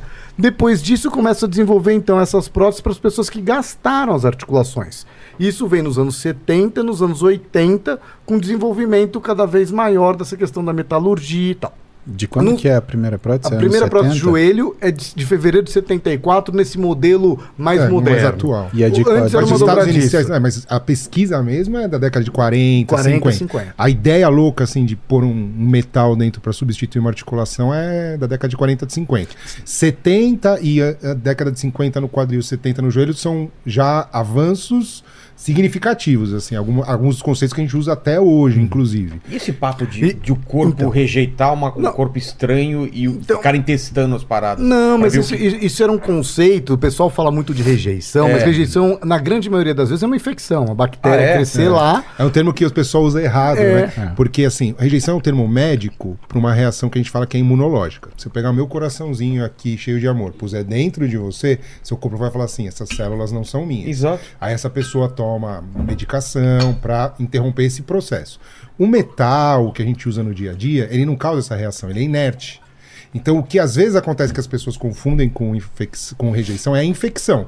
É uma bactéria da pele ou do ambiente que tem a propriedade de chegar lá na cirurgia e aí ela tem outra propriedade que é aderir nessa prótese. Pô, E aí muitas vezes a gente só trata essa infecção se a gente tira a prótese. ah, Então a pessoa acha que é um problema com o Entendi. implante, mas na Que é verdade rejeição. quase sempre é uma infecção. Mas isso também melhorou muito. Porque se você for pegar os anos 80 para os anos 90, para os anos 2000 e agora após 2010, tivemos várias revoluções tecnológicas. As prime a primeira, com a capacidade de analisar melhor a imagem dos joelhos, dos quadris, com tomografias, com vários exames, a indústria pôde fabricar desenhos melhores, designs melhores, próteses que são mais próximas ao que é o joelho da pessoa. Hoje chega ao ápice de você poder fazer um exame e fabricar uma prótese específica para aquela pessoa. Entendi. Custom made, ela personalizada, ela 100% para ela.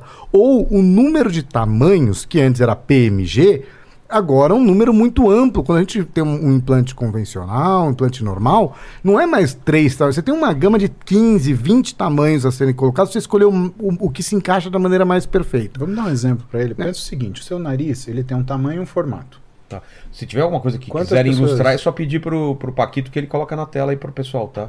Então, você pega, por exemplo, você tem um, você tem um nariz, tem um tamanho e formato. Tá. Pensa em todos os formatos de nariz que Porra. você viu. tá? Absurdo. Evidentemente que assim, um joelho, você olha, você reconhece um joelho, assim É, como você reconhece um nariz.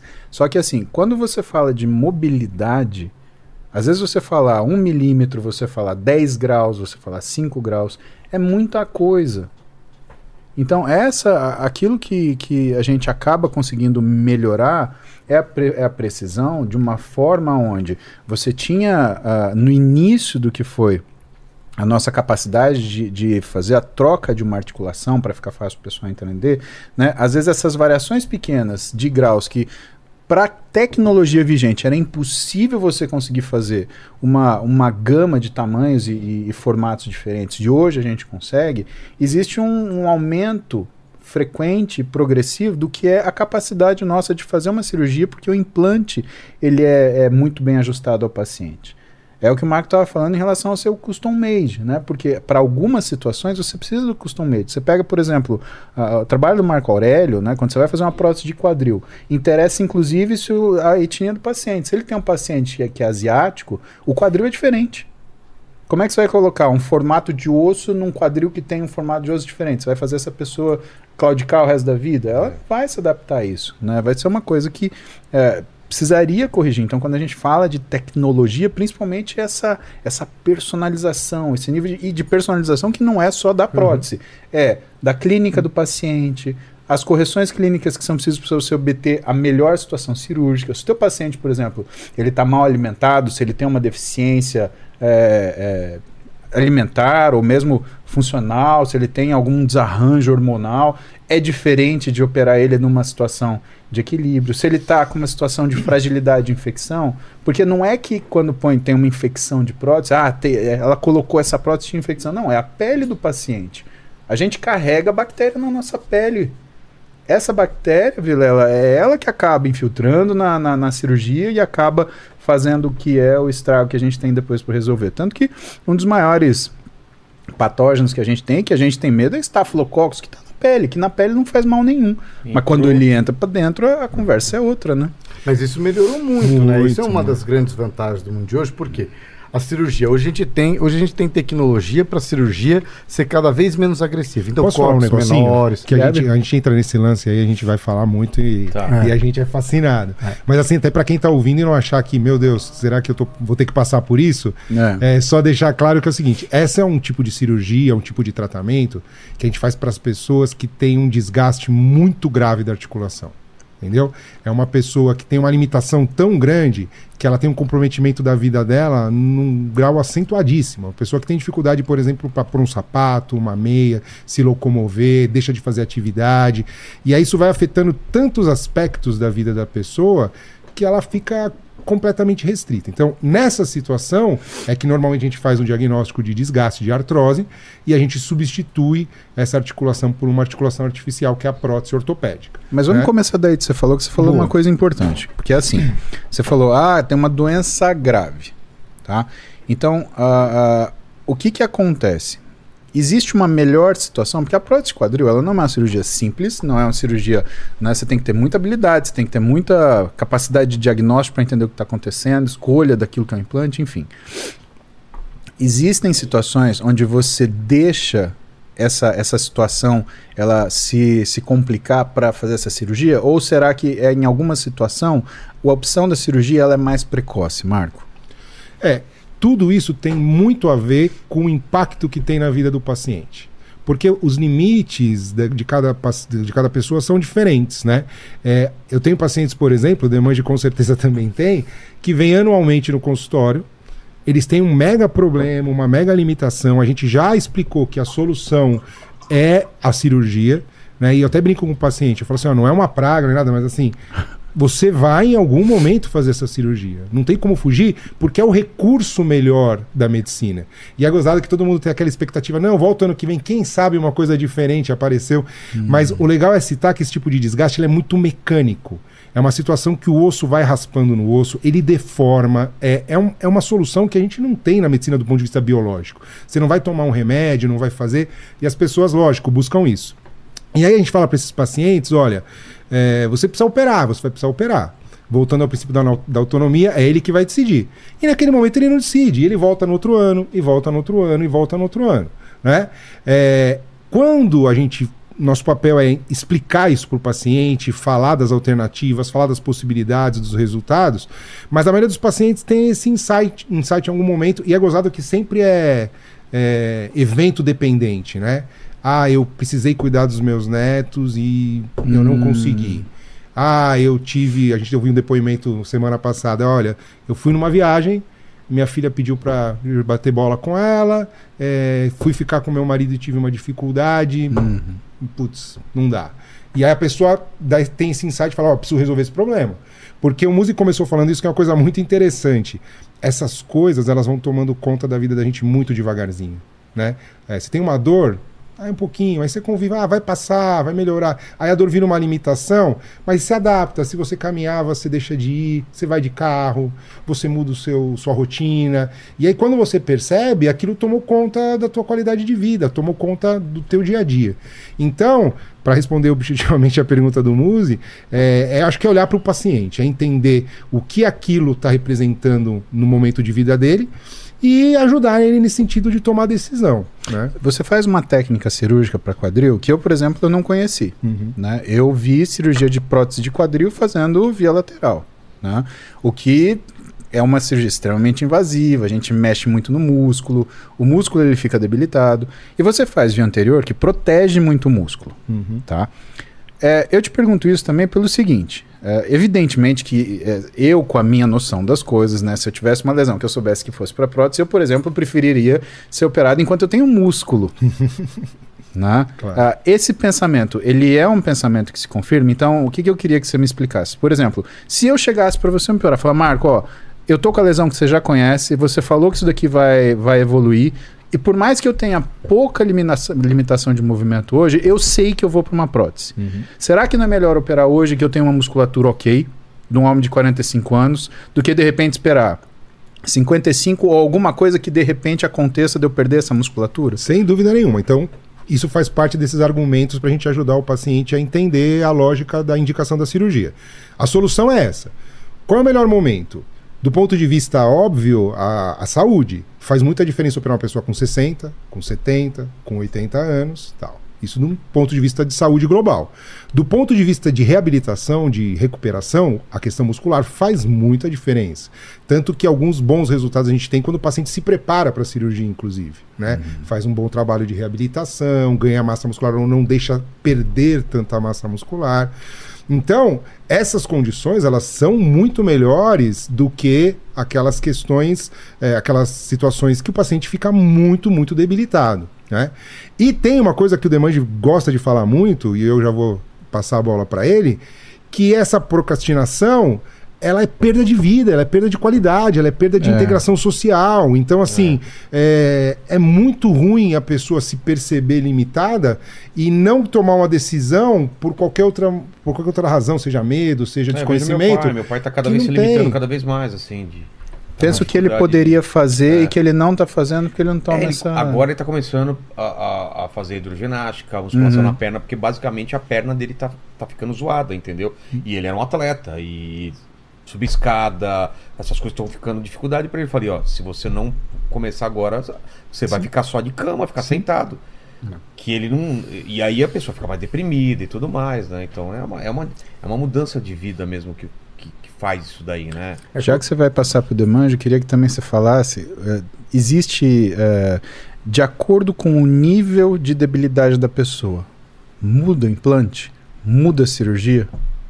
Então, vamos lá. É- é- Essa, assim, vocês passaram agora a bola para mim, eu vou falar algumas coisas que Ah, são bem interessantes. A primeira é que nem todo tratamento de, de desgaste é uma cirurgia. Claro. E muitas vezes a gente consegue com remédios, com, com comprimidos, com injeções, com bloqueios articulares, com exercícios específicos, com a hidroginástica, melhorar a qualidade de vida. Então muitas vezes a pessoa fala assim: ah, não, eu não vou lá porque se eu for eles vão me operar. Não é verdade. 90% das vezes a gente com outras medidas consegue ajudar e eventualmente manter qualidade de vida a despeito do problema e a pessoa conviver bem com o problema. A gente chega na cirurgia, quando isso é o ápice mesmo do problema, e ele está limitando a pessoa. E o que, que é o limitando? Principalmente quando a gente pensa na, na, na- na artrose, que é esse desgaste, é a perda da autonomia. É a perda da capacidade de, de ser você mesmo, ser autônomo e fazer as coisas que você gostaria que seriam compatíveis com aquela idade. E a gente tem hoje, é interessante quando, quando se faz pesquisa na terceira idade, três pilares que são os principais pilares da perda de autonomia. O primeiro, a gente como médico não consegue mexer, que é a autonomia financeira. É o indivíduo ser dependente de alguém porque ele não tem recurso nenhum para se autossustentar, se, se cuidar. O segundo é o pilar da, da, da autonomia cognitiva que são essas diversas doenças. Tiveram várias pessoas que já entrevistaram com Alzheimer, com demência, com esquecimentos, com, com uma perda da autonomia cognitiva. E a terceiro pilar é a autonomia do deslocamento. É o, é o sujeito poder ir e vir para algum lugar, ele poder conseguir ir até a casa do filho, brincar com o neto, viajar sozinho ou qualquer coisa. E essa é uma perda de autonomia extremamente grave que as pessoas vão tendo aos poucos. E existe, existe uma maneira de, de parar. É do mesmo jeito que a pessoa vai ficando um pouquinho esquecida e depois muito, e às vezes a família só percebe quando está extremamente, a pessoa vai perdendo a mobilidade e uma hora ela vai perdendo a autonomia. E isso traz nas três pilares de perda de autonomia um impacto psiquiátrico muito importante do ponto de vista de depressão, de tristeza, de, de perda da vontade de viver, de dependência com o outro. Então acho que isso, isso, isso é um pilar que a gente coloca que é importante e é a hora de tratar. E aí a, a pergunta que eu, que eu respondendo aí a pergunta do Paulo, é, é- é o, o, o- que acontece quando o sujeito vai tendo desgaste, ele vai tendo junto com o desgaste outros problemas. Só vou virar pra. Aí, ó. Opa, pra- junto com o desgaste, ele vai tendo outros problemas. Um deles que a gente vê é a pessoa começar a ficar com a perna bamba. Ela começa a ficar frouxa. Que é a pessoa que fala assim: eu não tenho mais firmeza, eu piso, meu joelho falha. É. E, e- e aí tem até medo de cair, bater a cabeça, ba- cair, quebrar o quadril. E todo mundo fala: moxa, ele, ele tá andando de vez em quando dá uma falhada. Quanto mais instável o joelho tá, ou seja, quanto mais falhando e quanto mais bamba, imagina uma roda que tá ficando muito solta, chega um, um momento tal que a cirurgia fica maior. Que você, além de ter que trocar o revestimento, você tem que dar firmeza nela e mudar eventualmente o tipo de implante. Para um implante que antes era um implante que ia dar uma qualidade de vida ah, mais próxima do normal para o joelho e com uma durabilidade mais longa, às vezes para um implante que vai dar uma durabilidade menor, uma qualidade de vida pior. Então, aquela pessoa que acha que fala, ah, eu ganhei dois anos adiando dois anos a cirurgia. Se ela fica com uma estabilidade maior, no final ela perdeu 10 de durabilidade lá na frente. Então acabou não ganhando e sofreu. O segundo situação que pode acontecer é quando a pessoa não dobra mais direito, não estica direito, não mexe mais o quadril, o quadril tá ficando duro, que não se movimenta, o joelho não estica mais a perna. A pessoa não consegue sentar num Não consegue vaso. sentar num vaso, não consegue dobrar direito. A gente na cirurgia tem que devolver isso. A cirurgia fica maior, porque além de trocar o revestimento, você tem que devolver o movimento. Ou a gente tem situações de desvio. Você olha para a perna da pessoa, ela começa a entortar, entortar, entortar, que você fala, nossa senhora, está extremamente fora. A hora que, que o alinhamento da perna começa a ficar muito fora, a cirurgia também fica maior, porque, de novo, além de revestir, você tem que realinhar. E tudo isso traz uma recuperação mais lenta, uma cirurgia mais complexa. E é isso que a gente coloca que às vezes a pessoa não está postergando a cirurgia, ela está procrastinando. Entendi. Ela está atrapalhando a qualidade de vida, não vivendo os anos que vem, porque assim, se o sujeito tem um neto, o neto tem 5 anos de idade, se ele atrasa 10 anos sem brincar com o neto, o neto depois tem 14. Aí Ele opera e fala: agora meu neto tem 14, não brinca mais comigo do jeito que imaginava com ele com 5 ou 6. Ele está atrasando a qualidade de vida, está dificultando o trabalho, atrapalhando a recuperação. Então ele não ganhou nada, ele não postergou, ele procrastinou, jogou lá para frente. E nessa procrastinação é uma, coisa muito interessante, quando a gente começa a conversar com colegas de outras áreas, eles falam, puxa vida, o sujeito não está fazendo exercício, como é que ele vai fazer exercício para proteger o coração, para emagrecer, para manter massa óssea? Bom, de exercício eu vou devolver a bola aqui, né? Porque não tem eu falar de exercício. Mas assim, muitas vezes a perda da mobilidade, ela não implica só na perda da autonomia do ir e vir, mas ela implica na perda da capacidade do indivíduo de se cuidar do resto da saúde dele. Porque eu- eu- ninguém nunca foi um cardiologista e o cardiologista falou, imagina, andar, não precisa, fica em casa vendo televisão, jogando videogame que você vai estar bem. não, não precisa. ema- Emagrecer, não, emagrecer, você, você joga xadrez, você emagrece. Você tem que fazer exercícios, tem que pôr o corpo pra mexer. Aí a pessoa fala, ah, mas eu não consigo mexer. Ah, então toma um monte de anti-inflamatório, isso é uma bomba pro corpo, machuca demais. E a gente vai tá machucando o rim. E tudo isso a pessoa tem que levar em consideração, e aí tá a função do médico de pôr todas as cartas na mesa, mostrar para onde eu poderia levar essa pessoa. E aí sim é tomar uma decisão conjunta. Mas de exercício, acho que se você quiser comentar o que eu falei da importância do exercício na terceira idade. É, a preocupação que eu tenho é, é- é justamente aquilo que às vezes as pessoas elas têm muita vergonha de, de discutir. Sabe que um dos elogios mais bacanas que eu recebi de um, de um paciente meu, um paciente meu com mais de 60, né, que voltou, por exemplo, a ter uma relação íntima com a mulher. Porque ele estava acostumado a usar eh, medicações para ereção, né? Só que chega uma hora que aquilo lá não, não vai funcionar, né? Porque na verdade o que a pessoa não tem? Ela não tem condicionamento físico. Né? E no caso de você ter uma diminuição da sua mobilidade, depois que a gente atinge o que é a nossa maturidade muscular máxima, aos 35 anos de idade, né? quando a gente é sedentário, né? quando a gente treina, essa maturidade ela é atingida antes por conta do treinamento de força. Mas quando a gente atinge os nossos 35 anos de idade, depois disso, o sedentarismo ele cobra um preço muito alto. A gente chega a perder 1% de massa muscular por ano de vida. E quando você observa isso, não é que você está perdendo músculo estético, você está perdendo músculo funcional, você está perdendo força, você está perdendo mitocôndrias, você está perdendo capacidade metabólica, ou seja, você começa a cansar para andar rápido um quarteirão, você começa a cansar para subir um lance de escada. E é muito comum as pessoas elas se esquecerem de outras coisas. E uma das coisas que as pessoas se esquecem, elas começam a deixar de lado é justamente o que é a função íntima. E pra gente, uma das, das, das- dos sintomas de é, fazer com que a pessoa, por exemplo, ela consiga fazer um exercício cardiovascular é justamente ela conseguir ter uma relação sexual satisfatória. Não só porque ela precisa aguentar, porque é uma intensidade física vigorosa, mas porque as funções vasculares elas respondem ao que é atividade física. Então é diferente a vasculatura de um sujeito que treina, é diferente a vasculatura de um sujeito que não treina. Imagina numa situação que eu tenho, por exemplo, uma artrose de quadril, eu tenho uma artrose de joelho. Ah, tem opções? Tem, você pode fazer um ciclo ergômetro de braço né, que é uma máquina que parece uma bicicleta para você fazer com as mãos aqui. Bom, se você não tem opção, tudo bem. Eu acho que a gente tem que abraçar aquilo que aparece para nós para que a gente consiga fazer. Agora, se a gente tem opção, poxa, é, é, imagina o que é a dificuldade de uma pessoa ela ter que usar a musculatura de uma forma que ela não é eficiente, levando que é um membro inferior, que não é feito para fazer movimentos cíclicos de repetição fazer esses movimentos, ganhar muitas vezes lesões no membro superior, porque você não está falando de uma pessoa treinada que está fazendo ciclo ergômetro. Você está falando de uma pessoa destreinada, que tem uma condição muitas vezes patológica de uso da sua, do seu aparelho locomotor e que está sendo obrigada a realizar uma atividade física para ganhar capacidade cardíaca ou cardiovascular que ela não tinha. Ou seja, muitas vezes numa condição muito acima do que é aquelas articulações elas toleram, o que aqueles músculos toleram, o que aqueles tendões toleram, que a gente paga um preço alto para ter mobilidade. Né? A, a, o que a gente paga de, de, preço de mobilidade, na verdade, é o quanto essas articulações, o quanto os nossos músculos, eles conseguem manter essa integridade para que justamente não haja desgaste. Então, desse paciente em especial, né, o que, que ficou lição para mim? Ficou lição que o paciente não é só a queixa que ele te faz, ele é o indivíduo que ele representa, é. como a gente.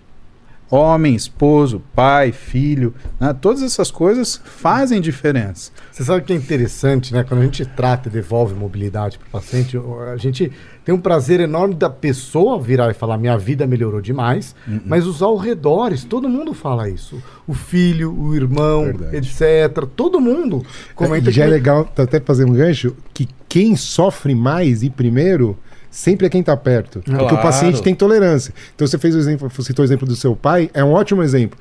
É Provavelmente mãe, você está mais incomodado ou sua não, mãe está é, mais é incomodada. mas minha mãe está lá enchendo Sim. o saco dele. É. Né? Porque está perto. E essas pessoas têm esse mesmo, essa mesma satisfação depois. Você sabe, é. todo mundo tem exemplos perto, né? Uhum. Eu tenho um exemplo agora para contar, uhum. já que a gente pode comprar causa, e eu sim. perguntei se eu podia. Eu operei minha sogra. Eu fiz prótese nos joelhos, os dois joelhos da minha sogra. Cara, eu, a qualidade eu, eu, de. Eu gosto da minha sogra. sogra. Não, eu gosto da minha sogra. Eu gosto dela.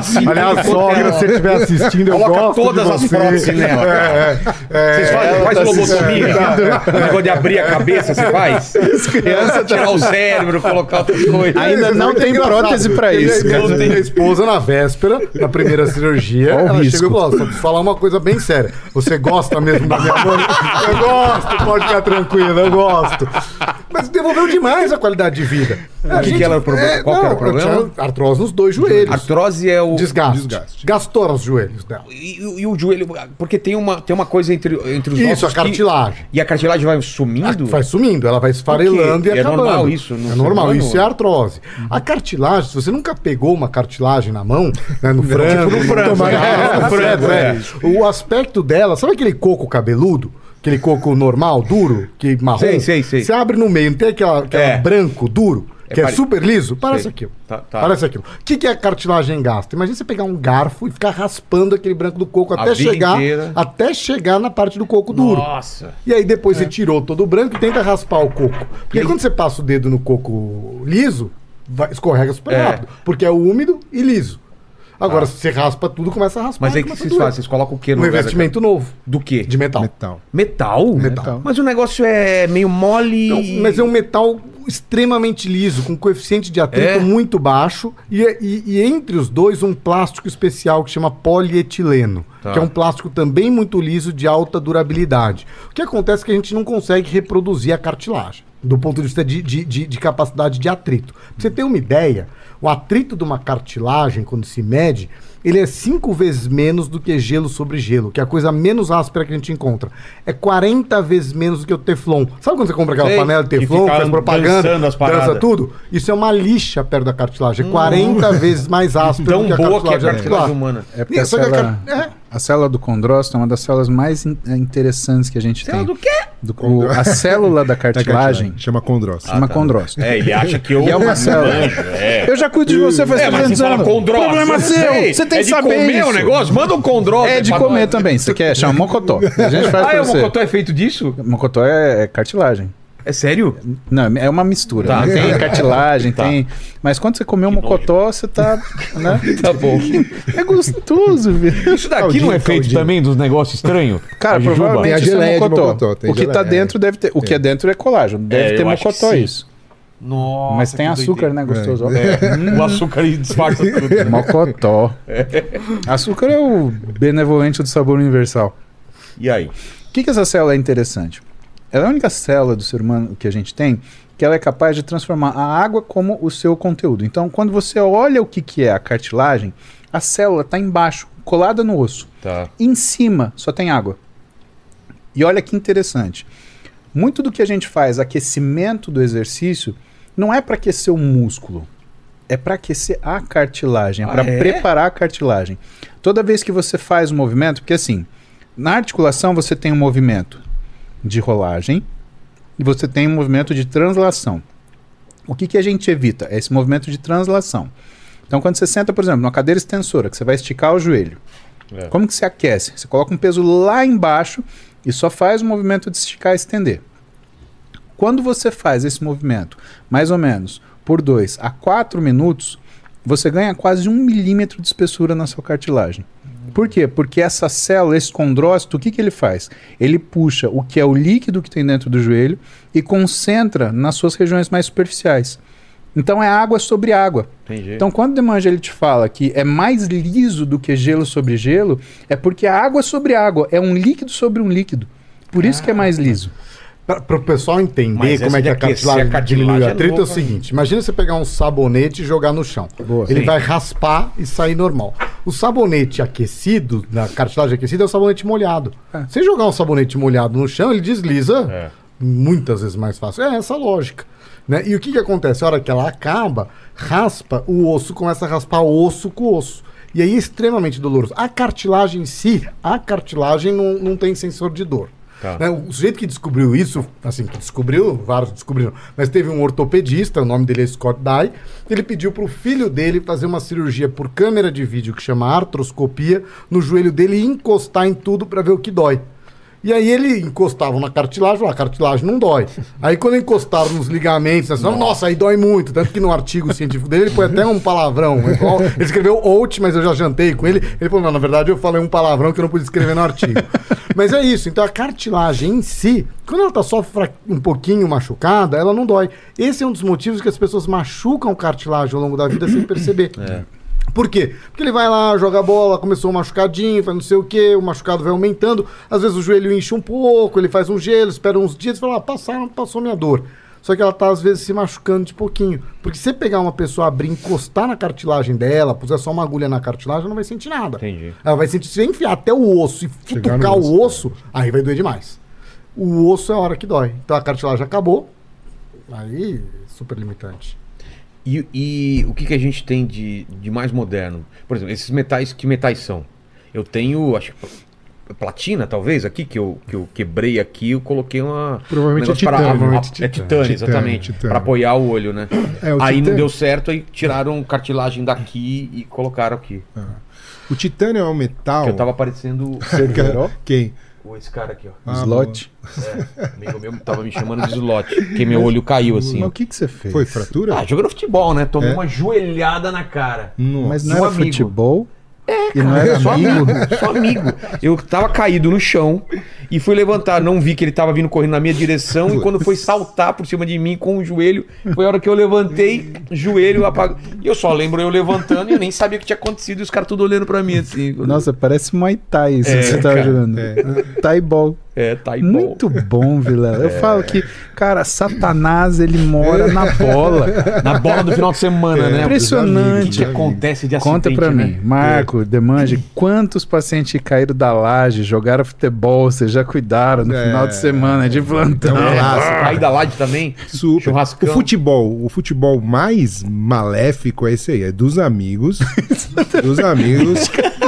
Se for regado a uma cervejinha, churrasquinho, então. É Darth Vader versus- Com certeza, é o cara que vai aparecer lá tá lá, conversar. Tá lá é um negócio interessante esse negócio, até quando a gente tá, ficou falando de exercício físico, é importante exercício, é importante exercício.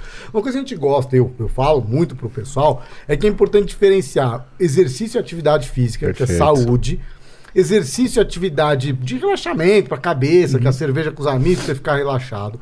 O competitivo de um nível simples, o competitivo é do cara que é profissional, que ele- que o ganha-pão dele é o esporte. O que faz bem mesmo pro pessoal, e aí o Paulo pode até me corrigir, é o, é o exercício físico, atividade física, musculação, é, exercício físico, saúde. Esse exercício pontual, o cara fala, ah, você faz exercício? Eu tenho paciente de consultório que fala assim, não, faço. Cada duas vezes por mês eu jogo bola no sítio o dia inteiro. Isso não é o exercício físico. Ele fala, não, mas foram oito horas jogando. Se eu dividir isso daí na semana, dá uma hora por dia. Não é verdade, né? É a mesma coisa do, do competitivo. O cara fala, não, eu faço tanto exercício alto a vida toda no alto rendimento que eu acumulei exercício. Não é possível que meu joelho estragou. não eu fui atleta profissional, olha que Meu pai absurdo. foi atleta profissional. Então, né? e é, e é esse o conceito, que é a diferença da atividade física saúde, principalmente para articulação. Atividade física eventual de sobrecarga, que dá aquela machucadinha, você engana com remédio, e aí machuca mais um pouco, você engana com remédio, mas você quer se divertir. E daquela que é tipo alto nível, que a articulação paga essa conta. Né? E, é, e é isso, e, e é o que eu mais ouço é isso, mas puxa, doutor, eu fui atleta a vida inteira, como é que eu tô com meu joelho estragado? Eu sempre fiz esporte. Às vezes foi nesse esporte do machucar. Às vezes foi esse esporte do tipo passou do limite, a gente chama isso de envelope funcional. Envelope funcional é o seguinte: você vai fazer uma atividade qualquer, você tem- se não fizer nenhuma atividade, é péssimo para o corpo. Né? Se não puser peso na cartilagem, ela começa a, a- a sumir, começa a, a desaparecer. Tô falando da articulação, tá?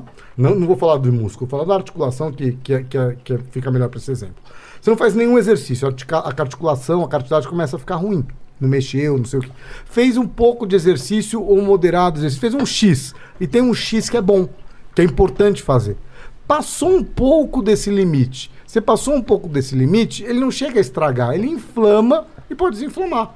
Que é igual você, o exemplo mais básico é quando você toma um sol um pouco a mais na, na, no- na rua, fica com a pele vermelha, dois, três dias depois voltou atrás. Passou muito do limite. Às vezes você machuca ainda de, de uma maneira definitiva. Que é aquela situação da pessoa que fala, pô, eu tava correndo, meu joelho inchou, mas eu não ia parar a prova, continuei com o joelho inchado, eu fiquei mancando duas semanas. Na verdade, é igual falar assim, tava no sol, começou a arder, ficou vermelho, eu continuei, fez uma bolha, continuou queimando, eu não aguentava mais, o pessoal via a bolha, eu continuei no sol, ficou uma cicatriz enorme, eu fiquei duas semanas com bolha nas costas. É óbvio que machucou a pele. Para articulação é a mesma coisa, é uma analogia importante das pessoas terem em mente, até porque muita gente me pergunta, fala, "Doutor, como é que eu sei se eu tô machucando? Ué, se o joelho estiver inchando, se o joelho estiver depois de um tempo ficando com uma dor importante na articulação, lá dentro, é, durante a atividade, tá machucando. Pode, pode esperar que, que essa conta vem. Entendi. Às vezes você não precisa nem sentir dor. Se você tem a incapacidade da realização de um determinado trabalho, isso é quase um equivalente de dor. Então, pra gente, eh, tem certas coisas que mostram que a coisa ela tá indo mal. Então, antes de ter dor, por exemplo, a gente tem perda de mobilidade articular. Muitas vezes, antes de chegar na perda da, da mobilidade articular ou na diminuição da mobilidade articular, a gente tem modificação do que é a flexibilidade dos segmentos musculares. Então, é como se a pessoa ela fosse, ela fosse endurecendo, ela fosse enrijecendo. Isso é muito mais comum do que você imagina. Pega na academia, vai na academia amanhã, pede pro pessoal ver quantas pessoas conseguem colocar a ponta do dedo do chão, estando de pé, né, sem dobrar os joelhos. Cara, é, é- é absurdo. Porque, como o Marco falou, o que acontece é que você tem uma, uma situação que as pessoas associam a prática de atividade física somente com aquilo que é lúdico, ou seja, eu faço porque é legal. É. O que a gente costuma explicar para as pessoas é que existe o treinamento e existe a prática da atividade física. A prática da atividade física ela pode ser de esporte competitivo ou pode ser de esporte recreacional. Então eu estou jogando para me divertir. Ou eu estou jogando porque eu quero uma taça. Não importa se eu sou um, jogador de futebol, por exemplo, de primeira linha, de um time profissional, ou se eu sou um jogador a- a- a- amador que joga no time, no nacional, lá do lado de casa, né? Que, que vou disputar um campeonatinho ali. Se tem disputa, o que, que existe? Existe, muitas vezes, uma ousadia em relação a limites físicos. Quando você fala daquilo que é o esporte eh, praticado dentro de uma atividade lúdica, somente de- no- naquilo que é o amador, né, você tem um respeito a isso, porque você fala assim, cara, mas não vou me machucar para fazer isso. Que é aquele futebol de final de semana. Aí você fala, qual que é o mais perigoso? Não tem um mais perigoso, porque se no esporte profissional sobra atitude, no esporte amador falta atenção. E aí você fala, pô, então o que, que é o certo? O certo é você entender que o esporte sempre será o consumo de uma capacidade física. Então a gente treina para poder praticar esporte. Eu treino para jogar futebol, eu treino para jogar vôlei. Por quê? Porque isso trabalha articulação, isso trabalha tendão, isso trabalha músculo, isso equilibra o que é o aparelho locomotor da pessoa, porque é necessário que exista proporcionalidades de flexibilidade e força. Por exemplo, o Demange daqui pode falar um pouquinho. Quando você tem uma alteração entre força de quadríceps e de posterior de coxa que seja maior do que 60% em relação do quadríceps ao, ao isquiotibial, você tem um aumento absurdo da chance de lesão. E apesar disso, a gente é um país que joga muito futebol, só que quase a gente não faz um exame de isocinético. É. Quantas vezes você consegue fazer um exame de isocinético na sua rotina? Você sabe que essa, essa coisa da avaliação funcional, ela, ela tá crescendo demais, né? Até para prevenir a lesão. A gente hoje fala muito do tratar. A pessoa chega, se machuca, a gente trata, ela se machuca de novo, a gente trata, se machuca de novo e fica nesse ciclo. Hoje tem avaliações, tem uma das avaliações chama avaliação biocinética, que você vê toda a mecânica do movimento da pessoa, com câmeras, sensores, para tentar entender qual a mecânica do movimento dela pode estar atrapalhando e podendo causar uma lesão que não vai vir agora. Então a pessoa começa a treinar para fazer uma meia maratona e no começo está indo bem, depois intensifica o treino, não sei o quê. Todo mundo chega e fala, pô, doutor, vai faltar dois meses para a prova. Aí eu comecei a me estourar. Talvez se lá atrás tivesse feito uma avaliação funcional, uma avaliação biocinética, ela pudesse ter evitado, melhorado a mecânica do movimento e não chegado só no momento de estourar.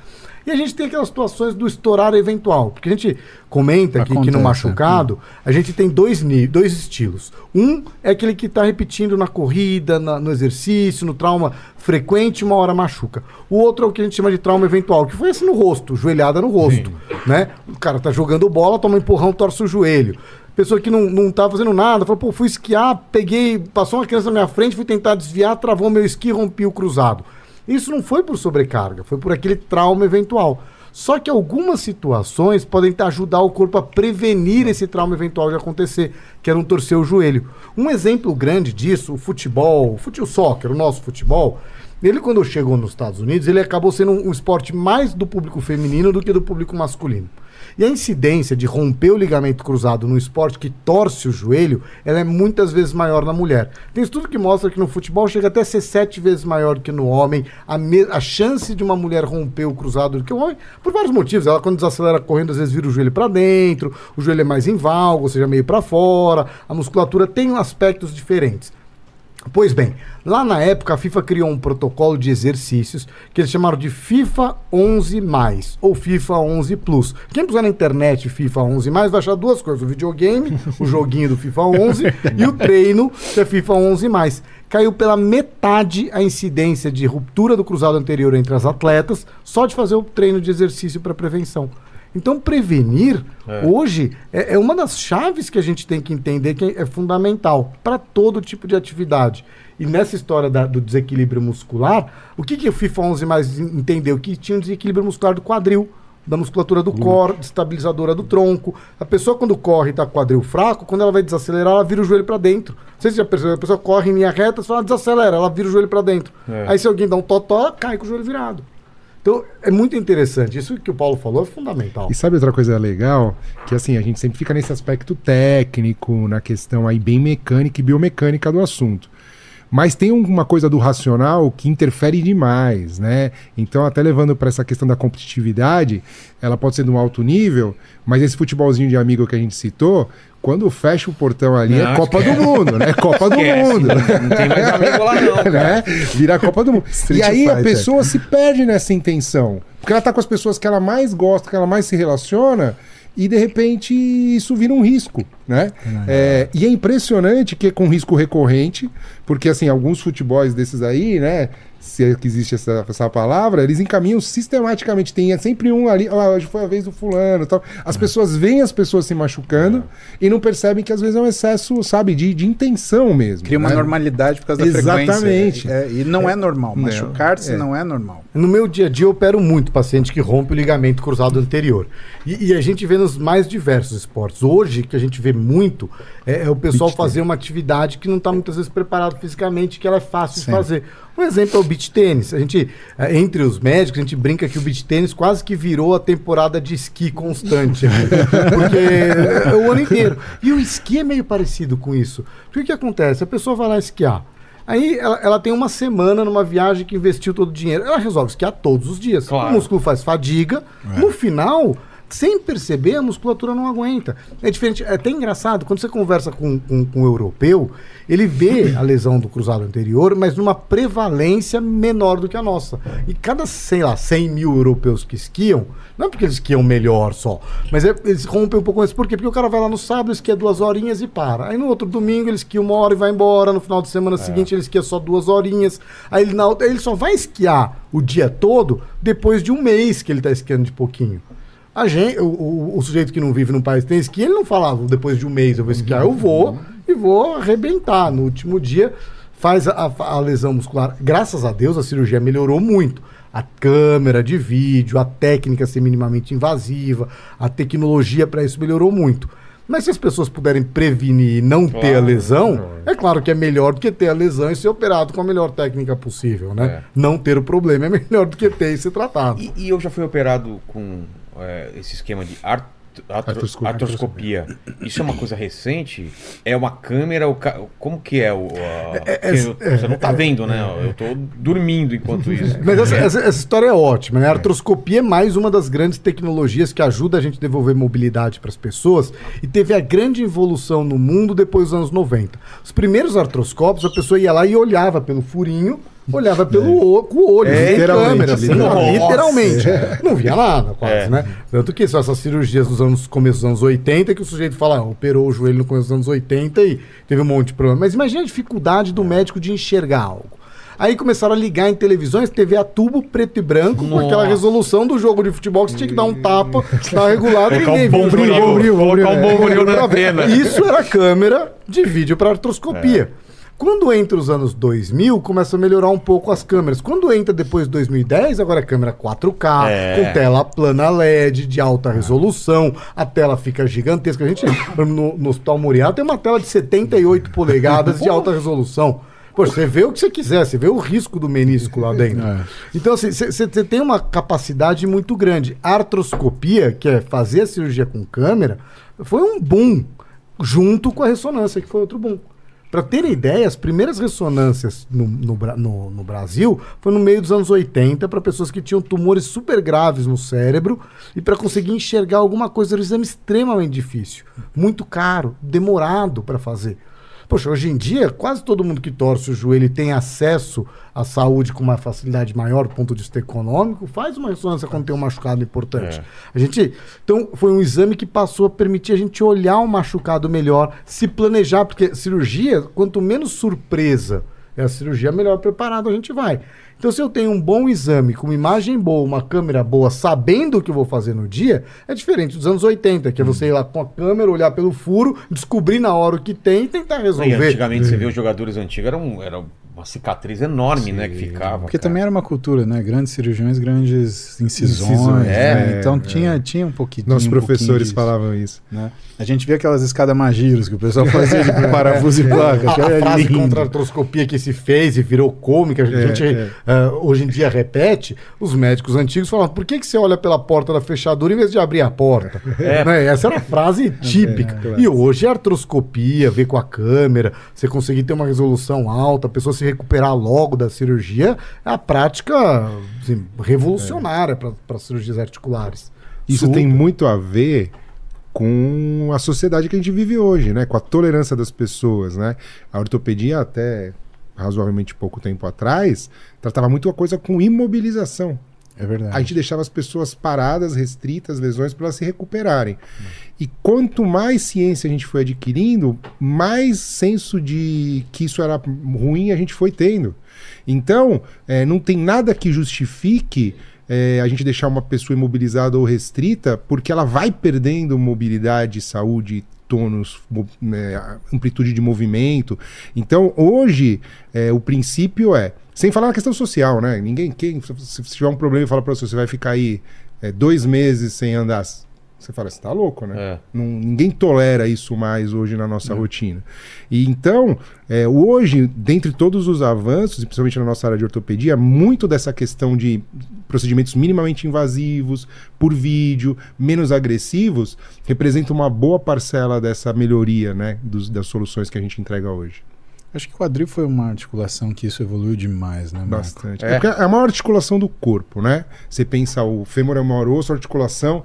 Então, por natureza, ela tende a ser uma cirurgia grande. Para você acessar o quadril, antigamente fazia incisões de 20, 25 centímetros, 30 centímetros, né?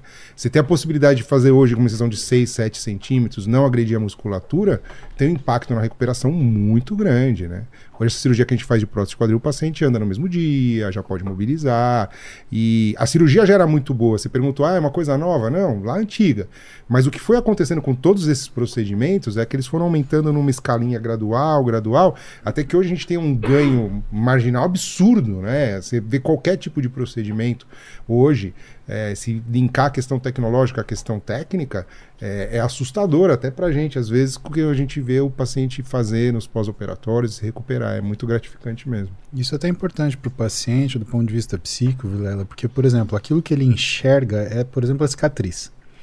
E por mais que você te- esteja pensando em situações que são meramente estéticas, é importante você lembrar que, eh, por exemplo, o Demanja ele lembrou muito bem né, que dentro da ortopedia a gente trabalha com criança, com idoso, com adulto.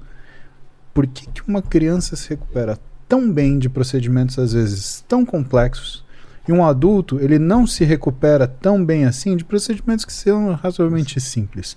Por causa da, daquilo que é a expectativa dele, daquilo que é a imaginação dele. Quando ele vê uma cicatriz de 10 centímetros, 15 centímetros, ele fala: pronto, morri, né? Então perdi esse negócio. Então quando a gente consegue entregar uma coisa que respeita a anatomia daquele paciente, que mexe um pouco, não é só a dor. Na verdade, é a impressão da dor associada daquilo que é a o paciente acha que aconteceu lá dentro. Eu posso te dar, por exemplo, um beliscão 10 vezes mais doído do que uma injeção. Tá. Você ainda vai preferir o beliscão. É. Por mais que a injeção você não sinta nada. Por quê? Porque aquilo que você imagina, você imagina assim: tem um- uma coisa de metal entrando na minha pele, furando a minha pele, furando o meu músculo. Você começa a amplificar aquilo e você fala: não, eu prefiro ter a dor do beliscão, que dói muito mais. Mas porque na minha, na minha capacidade de avaliação, aquela, aquela lesão na pele ela é uma coisa benigna, do que ter uma objetividade em falar assim, eu prefiro tomar uma injeção que é muito menos agressivo. Tem paciente meu, por exemplo, que ele prefere tomar uma injeção de antibiótico, porque, ah, não, aí eu tomo uma injeção e acabou, do que ele tomar comprimido. Que ele fala, Paulo, aí eu tenho que tomar comprimido, aí eu vou tomar esse comprimido, vai me doer o estômago. Então, essa é, é uma coisa importante pra gente. É Como que o paciente vai olhar isso e como que ele vai reagir. Sabe que uma das coisas interessantes, que até a gente ficou muito feliz de poder é, conversar aí para o público muito amplo, é a história do desmistificar. Porque, de fato, a gente percebe que essa pergunta que você fez logo no começo, do que é a prótese, e a gente poder desmistificá-la, foi, foi muito importante. E ela é muito importante. Porque a gente tem ainda, na sociedade brasileira, um, um- tabu muito grande de, de ser tratado.